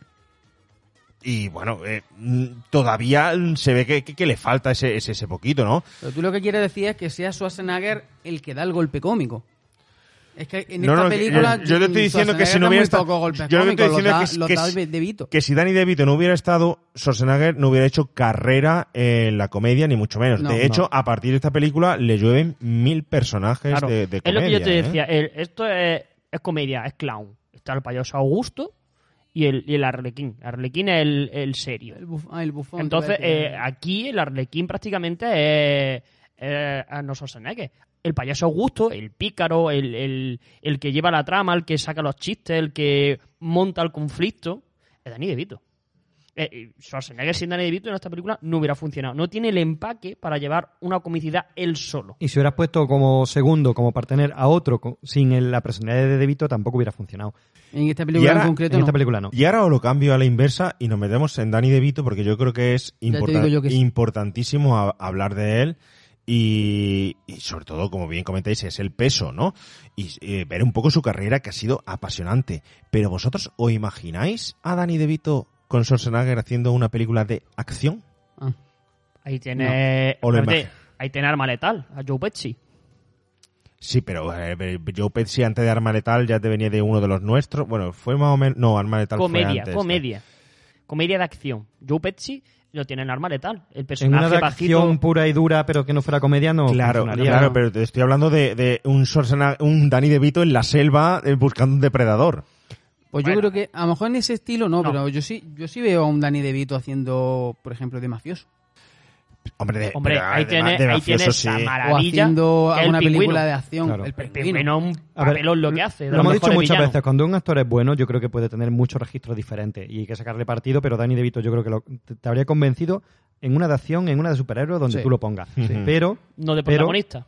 ea, no de protagonista y no eh, según si el físico te encaja demasiado, no. Mira, hay una cosa que Yo la me, hubiera gustado verlo con Bruce Willis en la jungla, ¿eh? Hay Creo una- que hubiera sido un buen en tándem. ¿eh? Pero un secundario, hay una cosa que, que, que mienten mucho y que nos están intentando vender y es lo del actor 360. Eso es muy, muy, el muy... actor 360, ¿eso qué Sí, es? eso que lo Que puede hacer todo, todo. que vale ¿no? pa' todo. Ah, 360 grados, Sí. vale. Que eso, eso es imposible. Es imposible porque, como dice Oscar, el, eh, tú tienes un perfil. Y es muy difícil que tu perfil lo... Tú, eh, lo, Bueno, lo- yo de hecho tengo dos perfiles. Uno de Facebook y otro de Instagram. Eh, eh, es muy difícil que tu perfil lo, lo adapten a una, a, un- a una película porque hay una serie de prototipos. Hay una serie de prototipos que el galán es el galán, tiene que ser alto, tiene que ser fornido, el secundario cómico es más bajito y romper esos prototipos es muy complicado. Por eso están los personajes tipo. Y son personajes porque son secundarios toda su vida, que son grandes actores, pero que es muy difícil que le den un protagonista porque el protagonista tiene unas connotaciones típica. Entonces, Danny DeVito le pasa eso. A Danny DeVito es muy raro que fuese protagonista de una película de acción, porque el protagonista de una película de acción siempre va a ser, pues, un Stallone, un Schwarzenegger. un- Mido, alto, sí. Claro. Oye, no, Sí. no hemos hablado del cartel de Stallone, ¿eh? Buenísimo. No hemos hablado de la referencia del cartel de Stallone cuando... varias- hay varias referencias Bueno, al bueno, cine. ahora no lo cuento, ahora no lo cuento. Entonces, claro, eh, Danny DeVito funcionaría como secundario, como tú estás diciendo, cómico. Podría ser perfectamente el secundario de eh, El último gran héroe, podría ser el secundario de Arma, de Arma Letal, podría ser el secundario de muchas películas de acción. De hecho, en Búsqueda del Corazón Verde, la de... Sí, sí, sí, en el también aparece el secundario. Pero Eh, no tiene la pero es fuerza. ahí Pero yo lo veo, yo lo veo, yo sí lo veo como el jefe de una banda, Sí. de una banda y una acción. Yo me lo imagino, a Danny Sí. DeVito sí me, lo imagino perfectamente en un hit. Te lo puedo decir. En Sí, un hit sí, me, lo, sí. me lo imagino. Es el jefe de la banda, pero no es el protagonista de la película. Pero No- sí lo veo, pero sí lo veo pegando tiros. Sí, Sí, lo veo mafioso, machacando. Es decir, un Joe. Pesci, un Joe Pesci. Joe Pesci, sí. De hecho, lo que estamos hablando, el pingüino, el pingüino es un personaje de reparto brutal. Y es protagonista. Bueno, es No es prota- protagonista, No es protagonista, pero bueno, es el principal antagonista. el antagonista. Lleva, pero, lleva no, peso. Pero no es el prota de, de la película. Bueno, sí, sí, pero lleva peso. Como villano, tienes Sí, que tener sí. carisma necesario para ser un buen villano. No sé, Bueno, carisma bueno. tiene muchísimo, pero... Sí. Sí. Ay, pues, Haciendo un repaso rápidamente a, Da- a Dani DeVito, oye, eh, él siempre cuenta la anécdota esa de su madre, de cuando le preguntaron a su madre que fue al médico porque tenía un bulto y no sabía lo que era tal, y le dijo el médico, señora, usted o bien tiene un tumor o está embarazada. Y él siempre lo cuenta eso en toda su entrevista, ¿no? ¿Y al Porque final qué dice- fue? Al final fue...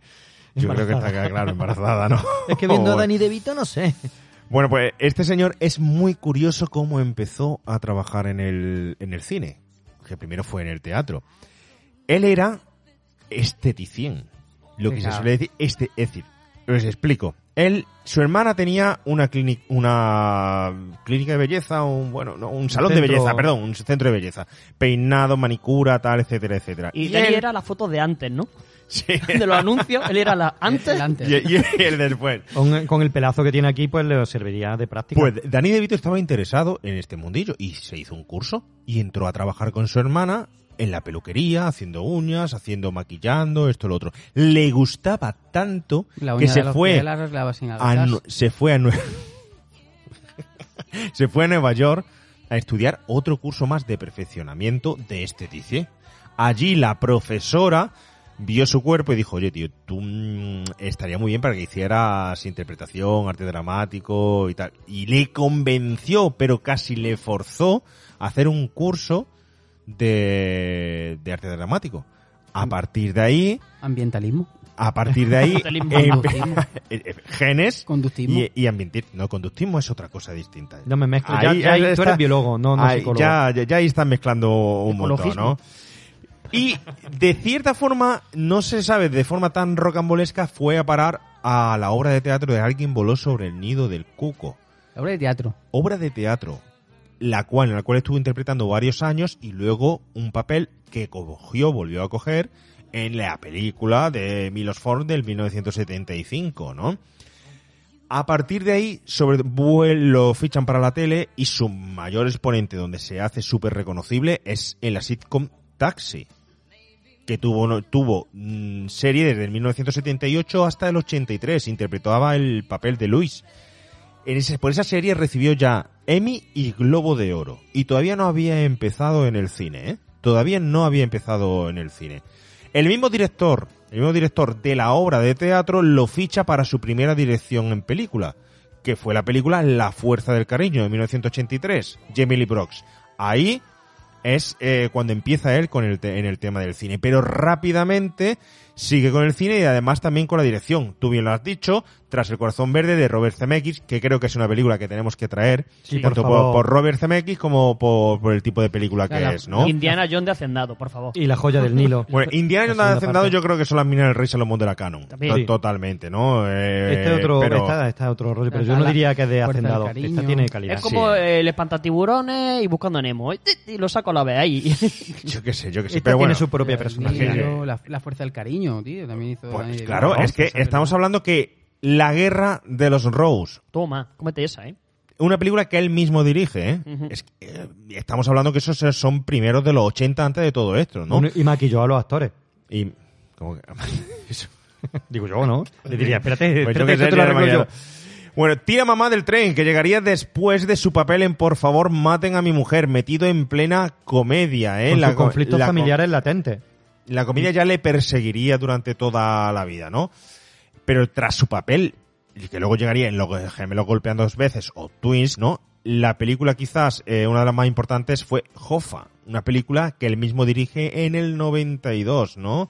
Y que ahí hace con su viejo amigo Giles Nicholson. También un peliculón y también lo recordamos, por- por- como no, por Matilda, ¿no? Guay, eh, que estamos hablando que no hay ni un título padre. malo de, de este señor y que es un Mars pedazo de actor. Actor fetiche de Tim Burton. Se convierte en fetiche también de Tim Burton. Estamos Ma- hablando Mars de Attack. Batman vuelve, ese pingüino que tú has dicho, Carlos, que desde luego que creo que ha sido uno de los mejores villanos y que no se ha vuelto a recuperar eh, en, Ba- sí. Batman ni un pin- vamos yo creo que no se ha recuperado el pingüino en, en ninguna de las películas de Batman se ha centrado todo en el Joker se ha centrado todo luego eh, en la de Nolan también en los orígenes y tal pero no se ha recuperado ese pingüino que creo que es importantísimo no Mars Attack o Big Fish no Jefe del circo. que hace un papel muy parecido al de Dumbo, jefe del circo Exacto. también, donde luego aparece con, con Tim Burton, ¿no? Una pasada, una maravilla, pero en que sus datos de producción son igualmente importantes. Un romance muy peligroso, Gattaca en producción, Eris Brockovich por la que consigue nominación a eh, el Oscar, y un dato que yo no sabía, Carlos, que fue productor de Pulp Fiction. Aquí viene la bomba. Fue productor de Pulp Fiction. ¿Cómo se llaman los personajes de John Travolta y de Samuel L. Jackson en Pulp Fiction? Vicente.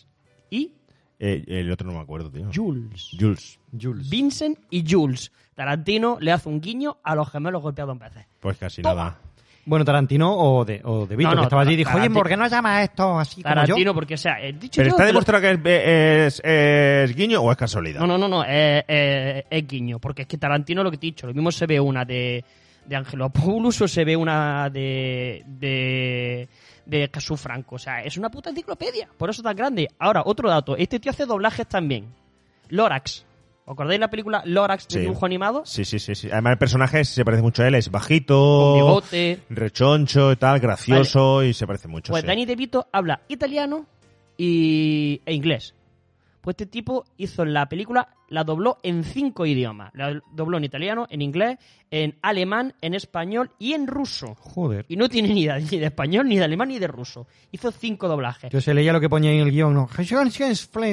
Y ahora hay una, un dato de mierda que viene con el doblaje. ¿Tú sabes quién tiene el récord Guinness de, en las películas de doblaje de hacer más personajes? Danny DeVito. No. Uy, pues entonces no sé por qué lo cuenta. Ángel Garó. Ángel Ángel Garó. Ángel Garó tiene Pero una estás hablando de doblaje en castellano, me estás hablando. No, no, del mundo. Ah, Récord Guinness de personajes eh, de doblaje en una película. Estamos hablando de sevillana japonesa. Sí, Ángel Garó, aquí viene el dato de mierda. Mamá, tiene- cuidado con el escalón. De Pepe de Rosa, de ¡Ah, cabiana! Pues este tipo hizo una película que se llama Ferguli, que hace 32 personajes. Joder. 32 voces macho. distintas. Dobla toda la película. Así este está- tipo tiene... Así acabó de la Así cabeza. está zumbado de la olla. Pues este tipo tiene el récord Guinness de hacer personajes de doblaje. ¿Y esto que, a qué venía? Estábamos de Dani DeVito. A. Lorax. Ah, vale, a Lorax. que Lorax Lorax. hizo cinco idiomas distintos. Dani Cierto, DeVito, cierto. Y el récord lo tiene. Vale. En 32 Casi personajes nada. distintos. Casi Oh. nada, casi nada, ¿eh? Lo que, me di- sale- lo que dio el 1, 2, 3, ¿eh? Eh, que me llama la atención, ¿sale Danny DeVito en Jumanji siguiente nivel? En la moderna, en la, en la En la- moderna. en la moderna, Yo no la he visto, Sí, pero sí, sí, lo he leído. en sí, en sí, Dumbo sí lo sabía, pero Sí, sí, en sí, sí. Jumanji... Cierto, cierto. Lo que pasa es que yo empecé a verla, pero me dormía. Normal, no, y sé ni cómo empezaste a verla. montón. No sé ni cómo empezaste a verla. Bueno, bueno, bueno. Bueno, eh, ¿qué os parece si vamos ya culminando? Vamos a la siguiente escena que nos queda ahí todavía algunas cosas. La secuela, posibles remakes, el encuentro con la madre y tal. Dime, Oscar. Bueno, es que es- de Arnold Schwarzenegger, aunque es verdad que ya la filmografía la sabemos, sí me ha parecido muy curioso que yo no sabía que había dirigido.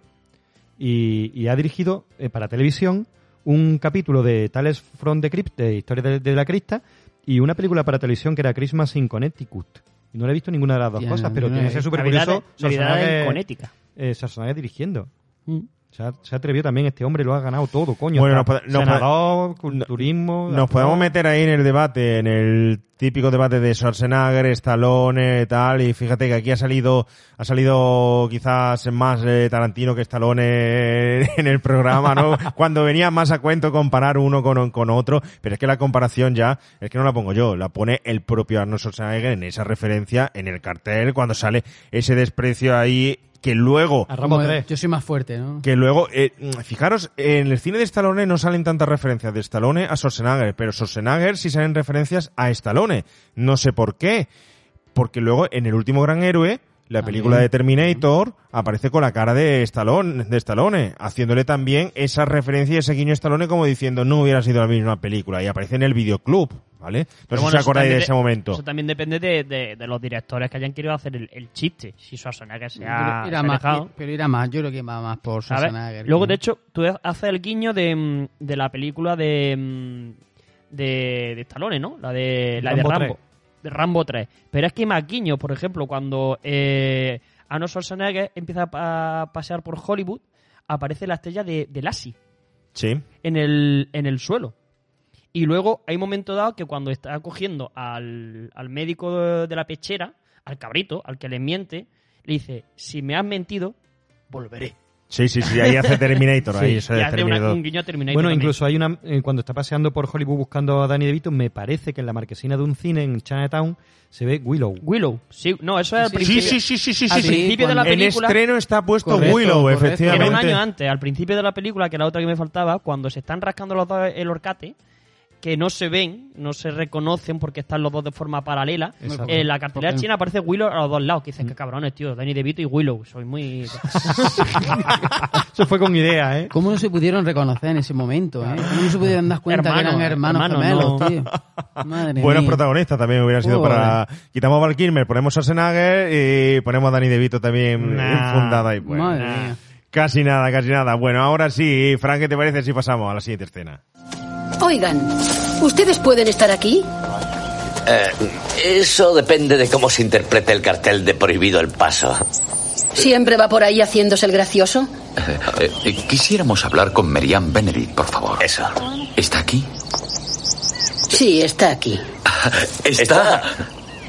Me voy a ver obligada a llamar a la policía. No, no, no, no le aconsejo que lo haga. Verá, una situación como esta no suele darse todos los días.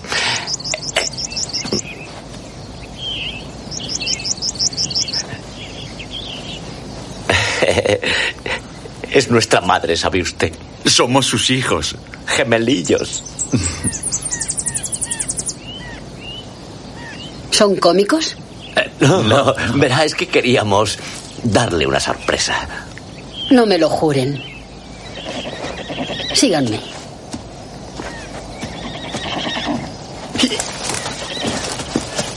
¿Hemos acertado? Eh, sí, es esa. Estoy deseando conocerla. Debe ser una mujer maravillosa, desde luego. Escuchen. Mary Ann Benedict nunca entendió por qué la gente quería comprar sus cuadros.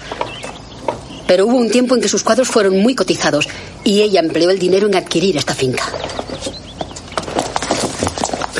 ¿Me permite una pregunta? ¿Por qué cuando se refiere a ella lo hace en tiempo pasado? Porque... Ya falleció hace algún tiempo. Falleció. Eh, No dijo, no- no dijo que estaba aquí. Pero en espíritu. Es su espíritu el que sigue aquí. Vamos. Supuestamente el clímax final de la película debería de ser este encuentro con su madre, que es el objetivo de la aventura del héroe, la búsqueda de su final, que es a la vez el principio, el final de esa root movie, aunque por mitad tengamos la trama de los millones de dólares y tengamos la trama de ese especie de reactor que llevan. Pero el objetivo de ellos era llegar hasta aquí. Y de repente, en vez de enseñarnos mm, que han llegado al fin del camino y conseguir el, ansiado tesoro, hay un giro y dice la madre, estos son cómicos, estos han venido a reírse de mí, ¿no?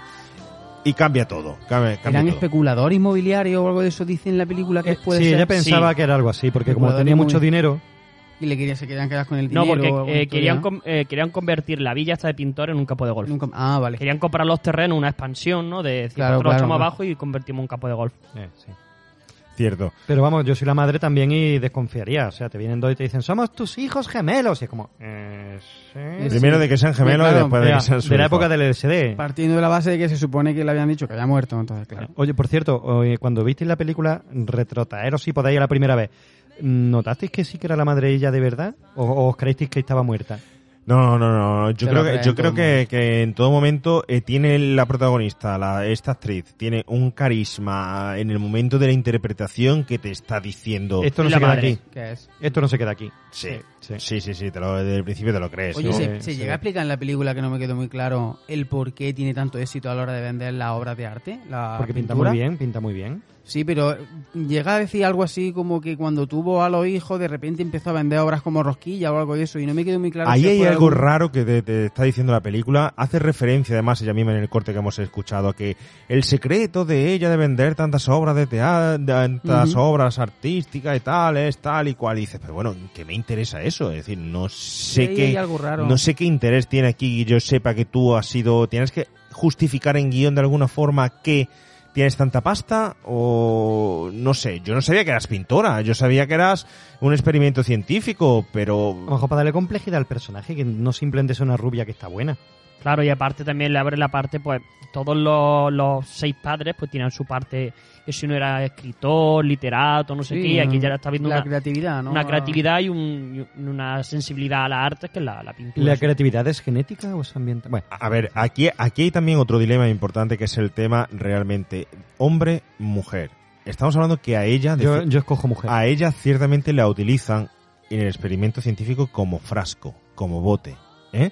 No han No, buscado... también buscan sus genes. Sí, claro, Claro. la- buscan sus genes No- también. Pero no buscan le la de vaya seis- cualquier La de mujer. seis, la de seis hombres y... eh, a ver, que ella... Porque dar luz a mujer era muy difícil. No, pero eso, pero eso no es por eso. Eso es porque el óvulo es fácilmente fecundable. La cosa es que el espermatozoide lo fecunde. Entonces necesita más cantidad de, de espermatozoides y por eso necesita más hombres. Es decir, que No. está justificado, que ella no la, Claro. que ella no la No, utilizan no, para el no, experimento. que yo lo- ella no está utilizada para el experimento. Ella- igual utilizados que- todos. igual- están utilizados todos. Claro. Yo lo flipo con Javi del dominio que tiene espermatozoides Sí, y de sí, óvulos después de deja- la noche de boda, ¿eh? me O deja sea, es- muerto, eh. ¿tú, no has Estáis- visto, tú no has visto la colección que tiene en el cuarto de baño. Es- ¿Estáis buscando algo? Eh, esto esto de, de recién casado y, y tal, ¿estáis experimentando, haciendo experimentos? Mira, eh, ¿Con, ¿Con tu esperma o con el de otro? Mira, te voy a decir una cosa. Hoy es el primer episodio que grabamos en este, en este nuevo estudio barra oficina de trabajo. Y entonces, pues pronto para ir hablando de todas esas cosas. Ya lo iremos comentando conforme pase la temporada. Yo solo te digo que yo me Oh. parezco un poquito más a la raza aria. Si necesitas ayuda. Pero tú no ibas esta noche a experimentar también, a intentarlo. Bueno, aquí estáis, estáis, estáis Me todos multiplico por seis. sin fecundar, ninguno. Bueno, Eh, ¿quién es esta señora? ¿Quién es esta señora, esta chica? Pues mira, esta señora eh, es Bonnie Bartlett, la, la, vamos, la actriz que hace de Merian Benedict, pero no, no he encontrado ninguna referencia así interesante de ninguna película. No sé si algún oyente que la conozca nos puede decir alguna película en la que aparezca esta... Es lo que dice Oscar, me, me suena mucho de cara. Sí, yo creo que trabaja en la tienda de aquí abajo porque yo le he visto, esta tía la he visto. Pues la tía tiene una filmografía muy larga. Lo que pasa es que son muchas TV movies, muchas series americanas. La ¿sabes? hemos visto muchas veces en Antena 3 después de comer o algo. Seguramente. Porque yo la he visto esta tía y no sé dónde. Pero no nada así Ah, internacional que digamos, hostia. Pero vamos, en esta peli lo hace que te caga, lo hace muy bien, ¿eh? Después de que tú me dijeras que te había visto la serie esta de Playa China, no sé qué historia, Playa como China. muy bueno, pues a lo mejor la- alguien la conoce. Llama la atención de este personaje eh, cuando Schwarzenegger eh, visita al, al vividor este, que se supone que ahí fue uno de los padres. Al y tal, atleta. Al deportista, sí. que por lo que le cuenta parece que el tío está todavía enamorado de esta Sí, señora. pero dijo que, de- que no consiguió casarse con ella. el video eh. matrimonio. Sí, sí, sí, sí. Y ella le dio calabaza. Oye, ¿y, co- y qué os parece la resolución de la película? Por un lado, la trama de los malotes, de los malos, de los villanos, el reactor este, y por otro lado, cómo se resuelve la relación con, con la madre. Porque yo le pedía a la película, cuando se van de allí de la fundación, le pedía un poco más de interacción a lo mejor con esa madre o de resolverse de otra forma distinta. Al final lo veo un poco flojo. Me hace falta que esa madre a lo mejor hubiera ido con ellos en el coche de cierta forma o se hubi- hubiera sido más presente, poco a poco hubiera se hubiera dado cuenta del descubrimiento de que son su hijo realmente, no en los últimos dos minutos finales. Y mientras tanto la acción pasa a resolverse de forma tosca, brusca y casi torpe en esa escena eh, en la que ellos dos oficina. cogen la, la maleta del dinero y le cae a este señor las cadenas en lo alto, que hay algo también que es muy cartoon también, porque al final termina eh, con el cerro de, de cadenas en lo alto, ¿no? Y la frase de ahora quién le quita a este hombre ese peso de encima. Efectivamente. Las efectivamente. frases lapidarias también de los 80. Eso- Sí, a- es te- da la sensación torpe. de que un poco sacrifican metraje de, por, el- por la trama de la madre para dárselo a- a- a la- al tema de la trama esta de, Es que del me- villano cuando realmente nos interesa un, un huevo. Pero en realidad es lo que que- ha dicho antes Juan Pablo, si la, la excusa de la película es ver la transformación de los dos hermanos y cómo se acercan entre otro- sí y cómo el malo se vuelve bueno y el bueno pues lo Yo creo que- se vuelve un poco pícaro y lo demás da igual. Podría haber sido acción como podría sido extraterrestre. Tanto la madre como el condensador de flujo o el, bicho ese que lleva en el maletero, yo creo que como McGuffin, que no importan. Que es como, lo que importa es el conflicto de, de ellos, cuando se conocen ellos y Lo ya un- está. Y el único- resto como, bueno, pues Lo único está. que sí puede tener un poco de interés en el final de en esa escena que comentaba, en el que de forma intuitiva o telepática Schwarzenegger da Eso, con su ah, hermano, ¿cómo? da con su hermano, sabe dónde está y va, va a ayudarlo a pesar de que él estaba renegando de, su hermano. el está calzado, ¿eh? Está GPS, ahí de... Eso está muy "Uh, calzado. Yo llego aquí al Sí, almacén bueno, porque soy O sea que después de todo lo que te he explicado con las investigaciones me dices que todavía no te lo crees. te lo ha ¿Y explicado? Oscar perfectamente. Exacto, sí, sí, claro. Pues claro que están argumentados Entonces, quizá perfectamente. un poquillo ahí el final le quieren dar esa explicación, ¿no? De que a pesar del rechazo de Danny DeVito hacia, hacia Schwarzenegger, él ha ido a buscar a su hermano, ¿no? Y la explicación hacia la madre, ¿qué que, tal? Que viene con el periódico, ay, que lo ha dicho un periódico, es verdad. Claro, claro, ¿qué os parece? Se nos queda ahí. Sí, es decir, sí. hemos disfrutado de mucha película como final- para que al final se cague de, de esta forma, ¿no? Yo creo que había que cerrar el cerrar así, si ya no importa al final. Es como... ¿Cómo, ¿Cómo descubre ella que son su hijo de verdad? Porque han devuelto un dinero una máquina. Pues, ¿Y Pero- tiene que ver? La pregunta es, estoy orgulloso de ti por devolver ese dinero. ¿A quién le devuelve el dinero? La máquina. Porque al, al, mafioso... un dinero- No, al mafioso no. Han muerto los tres. Se la ha han muerto devuelto- el de la cadena, han muerto los del coche. ¿A quién le has devuelto A- el la Se dinero? supone que era de la, de la empresa que Exacto. le hizo el encargo y tal, porque fueron Yo- los descubridores del reactor, le devuelven el dinero y ellos lo, pero, lo el, premian. pero el dinero se entiende que es la recompensa que le va Además, a dar no fue el malo al, Exacto. al, al, digamos, al que iba a hacer el traslado del coche. Sí, No, no, que le han robado el reactor. Entiendo que ese dinero lo habrán dado a la policía, ¿no? Claro. Y el, y Además no el fueron, no fueron también- 5 millones, devolvieron 4. Devolvieron cuatro, devolvieron cuatro. Además se recrea 4, 4 Cuatro. millones. Cuatro ya, millones. ya, ya. Te digo pillado, que, que, que Schwarzenegger también acaba siendo ya un poco pícaro y acaba corrompido un pelín. No, no, no, pero eso que no lo sabe. No lo sabe. No, No lo sabe. sabe. Ah, No lo de hecho, el chiste, estoy orgulloso de ti. Por esos 4 millones. Sí, 4 Sí, sí, millones. sí, Sí, como sí. diciendo, sí, sí. Sí, lo sabe. Eso es. Oye, eh, el lema es Nada es inconcebible. Eso fue el de Junior en 1994. Una película que es la secuela, consideramos por entonces la secuela, Una estrategia ahí de juntar a los mismos. 100 millones de dólares que gana, ¿eh? La mitad que esta película, pero ya de por sí es un gran éxito, ¿eh?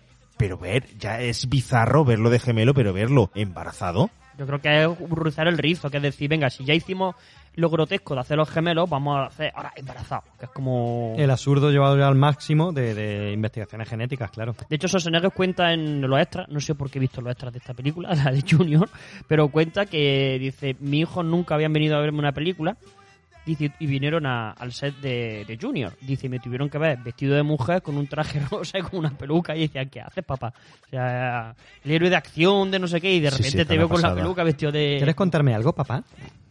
Oye, el tándem funciona, ellos funcionan, Danny DeVito y Arnold Schwarzenegger. Y teníamos una posible, que todavía no está descartada del todo, realmente segunda parte de esta película. Exacto, era segunda, pero se llamaba Triplets.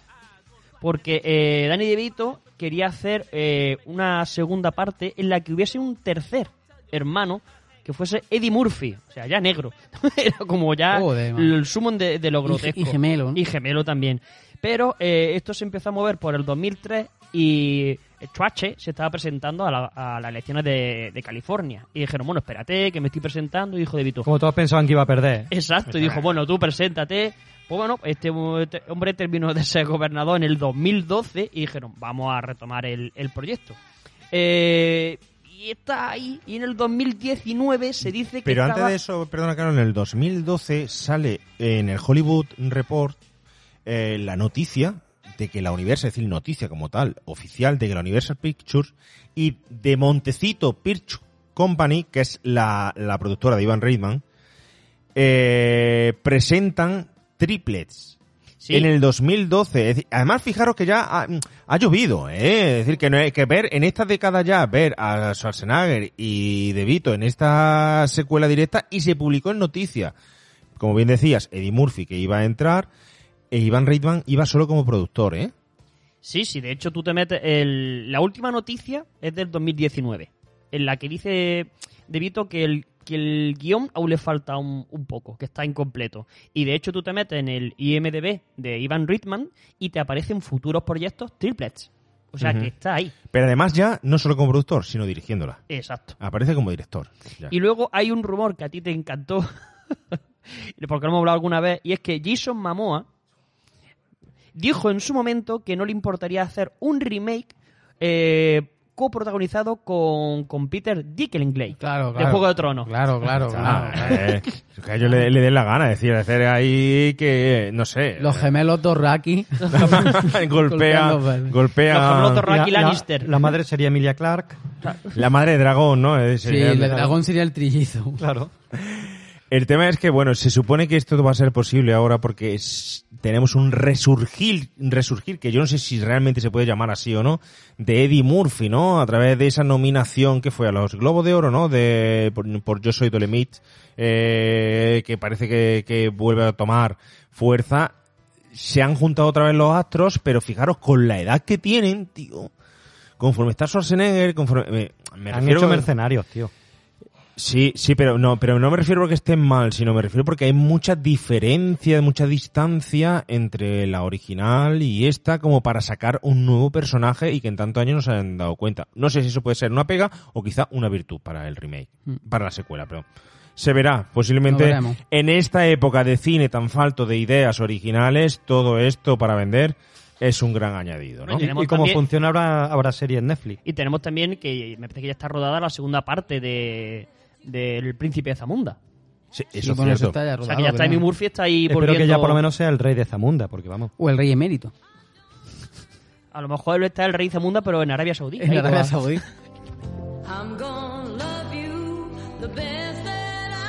Conclusiones de esta película. Terminamos. Venga, una de, de cada uno. Pues bueno, a mí me parece que es una película, como hemos dicho antes, aparentemente eh, sencilla, pero no simple, que esconde muchas eh, disertaciones, muchas reflexiones, un tema importante y que es muy divertida.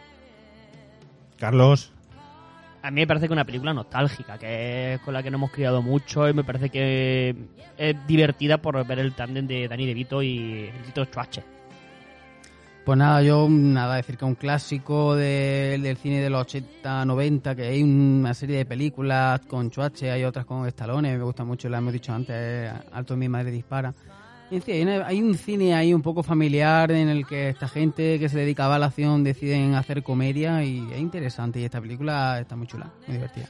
Yo diría que es una gran aportación a la comedia y al cine de, de los 80. Un cambio, un giro que se hizo necesario y sobre todo muy disfrutable eh, la oportunidad de ver a estos actores y a un actor como Choache eh, en un En registro comedia. totalmente distinto. Y hay que decir que en los 90 esto perduró mucho por encima del propio Stallone que no llegó a la- esa comedia y que ver luego a Poli de guardería o ver De hecho, yo creo que en los 90 un padre en apuros Chuache pudo hacer más comedia que acción, ¿no? Pero no, luego tiene Mentiras Arriesgadas, que es una... O sea, de los 90 una y- mara- y- y, luego ya vino. Eraser y todo esto, ¿no? En fin. Bueno, ¿qué os parece? Porque sé que tenéis títulos preparados. Eh, le damos un repaso a esos títulos que os habéis traído relacionados con la película y vamos a nuestro remake prohibido.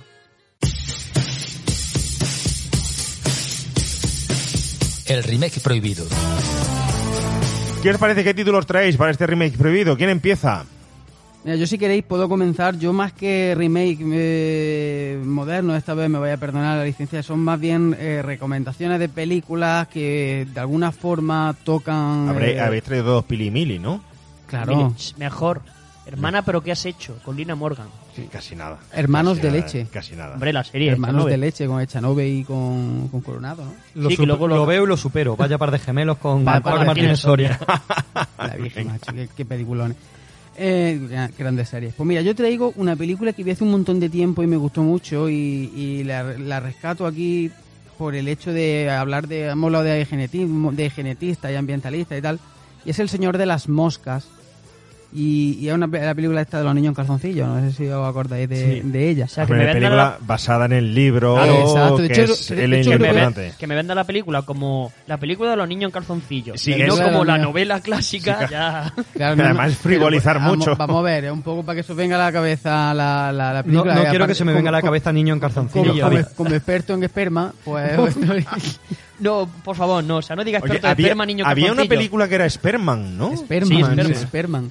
Tengo esa película por el tema de que no, no hemos, no hemos hablado mucho en el capítulo de genetista ambientalista y de la Tío, y de- sal de ahí ya. y de si y de si Este podcast se expande. y de si el ser humano es bueno o malo por naturaleza Pues porque- dependerá del ser humano. O- Dijo Javier García con una carátula del Joker en la mano. Correcto, correcto. Y entonces el señor de las moscas un poco plantea esa, esa, esa situación, ¿no? De si los seres humanos somos buenos o malos por, por naturaleza, si hay un condicionante que nos hace ser de una forma u otra.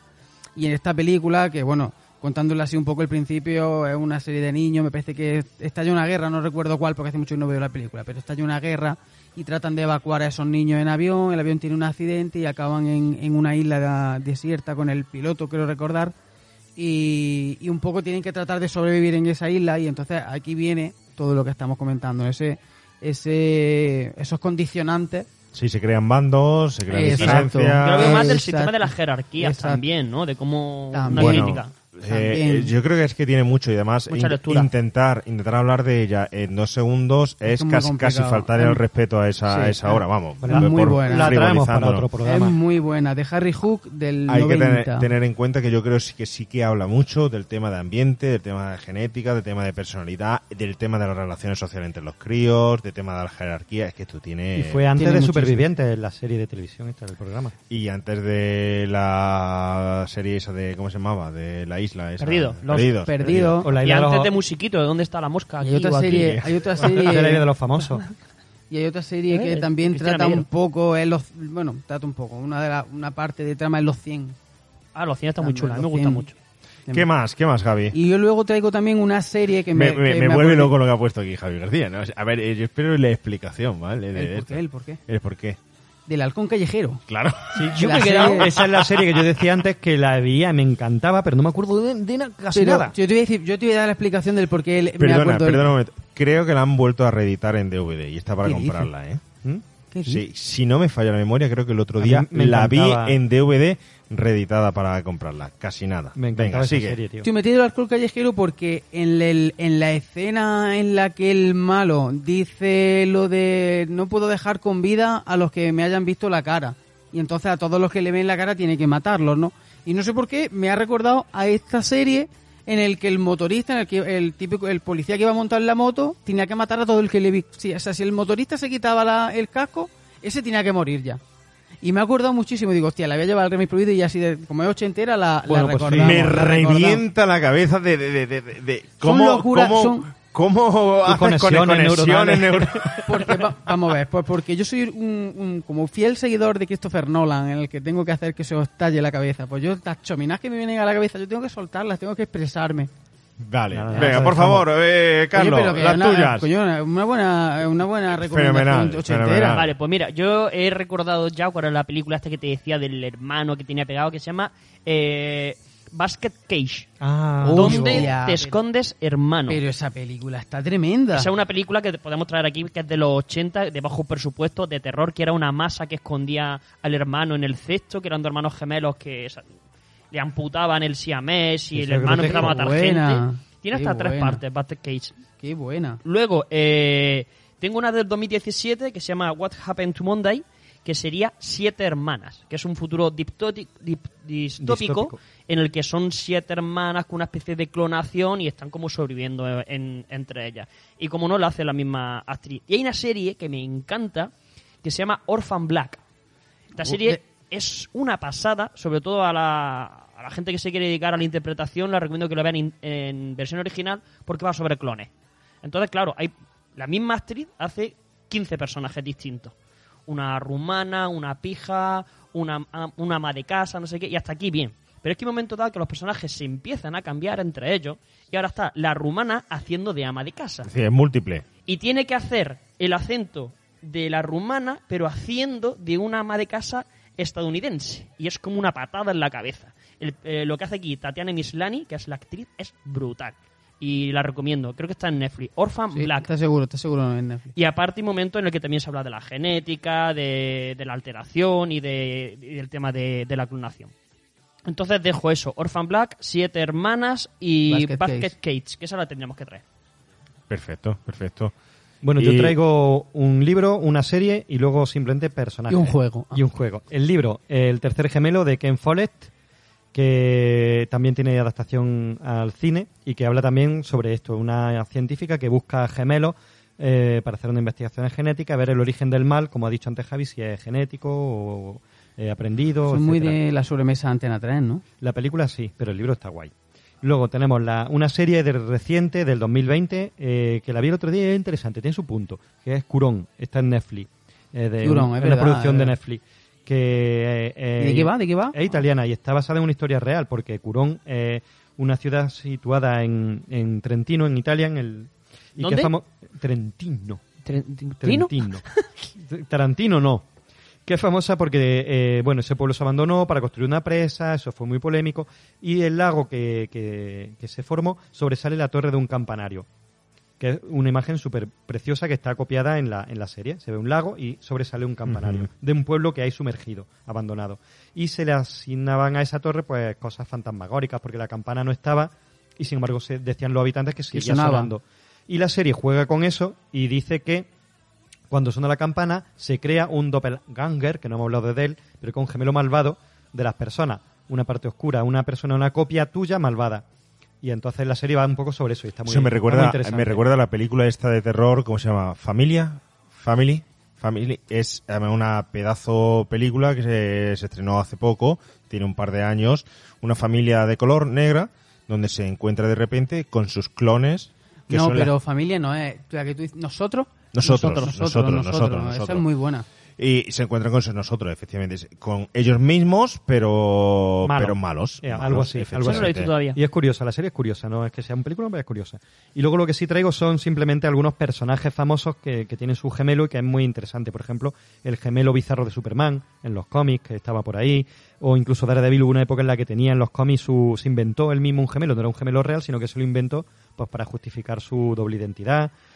Tenemos, bueno, Pilimili, eh, Phoebe de Friends, Ah, tiene es su- verdad, Úrsula. Ah, qué Úrsula. bueno, qué bueno, qué bueno. Sí, eh, bueno, y, qué ta- bueno. y una muy ¿Cómo se le ha interesante. podido pasar eso? Es verdad. Y una muy interesante que ha dicho antes Javi hablando del halcón callejero, el coche fantástico. Tenía su gemelo malvado. Cierto, con su bigotillo, ¿eh? Tenía, claro. eh, Correcto. Goliath, Claro. se, Goliath se llamaba el camión Goliath, sí, Goliath. que conducía el hermano gemelo de David de Michael-. Pero el coche era Car, el gemelo de Kit. Sí, también, también. También. eh, Cierto. era también. Qué bueno, ¿eh? Bueno, los dos gemelos que salen en la saga de Harry Potter, los dos gemelos que salen en Alicia en el País de la Maravilla, y ya que tú has hablado de... Humpty Dumpty, no es el huevo. Esto eran eh, Twibulilin y Ah, Twibulili. Tú has hablado de Stallone, tú has hablado de Tarantino, Luke y Leia, Star Wars. Oh, Mellizo, imprescindible. Y Christian Bale. Y Chris- También ha salido. Por Bueno, y el último, Austin Power y el Doctor Malito. Y el Doctor Maligno, es verdad, es verdad, es verdad. Bueno, yo solo voy a hacer una, solo voy a hacer una recomendación muy a la española, por favor, Zip y Zape, que son los gemelos ah. clásicos españoles, no los dejéis ahí. Fran Delgado, no sé si usted tiene gemelo o no, espero que no. Por favor, sintonía fina. y vámonos a, programa. A lo mejor se llevó lo bueno, el otro gemelo. Entre los dos si ponen la música a tiempo, es casi seguro.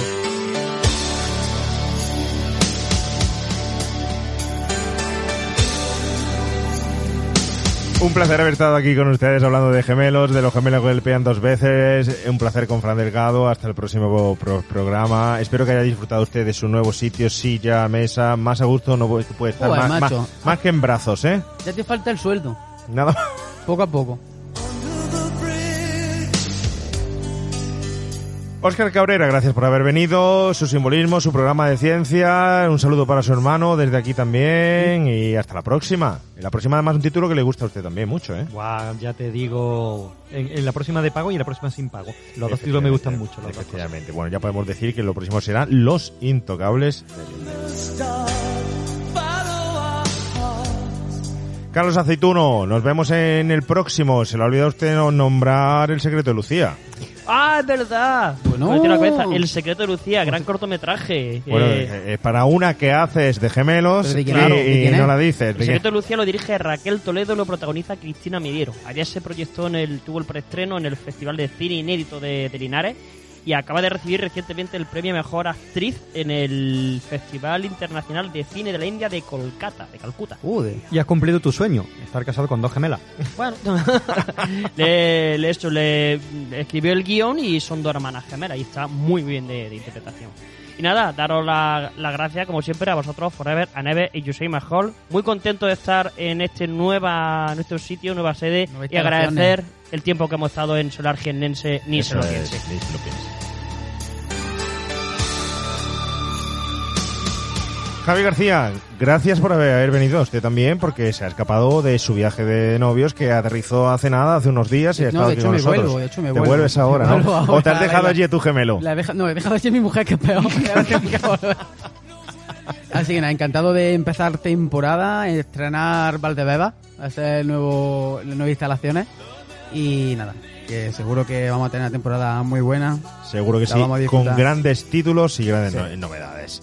Y a ustedes, señores oyentes, ya saben, si tienen un hermano, pásenle este programa. Si no lo tienen y tienen amigos, también. Si tienen hermanos de sangre, igual. Gemelos, exactamente igual. Rebobinados o sin rebobinar, pasen este programa. Ah, y se me olvidaba, como siempre, gracias por dedicarnos su tiempo. Adiós.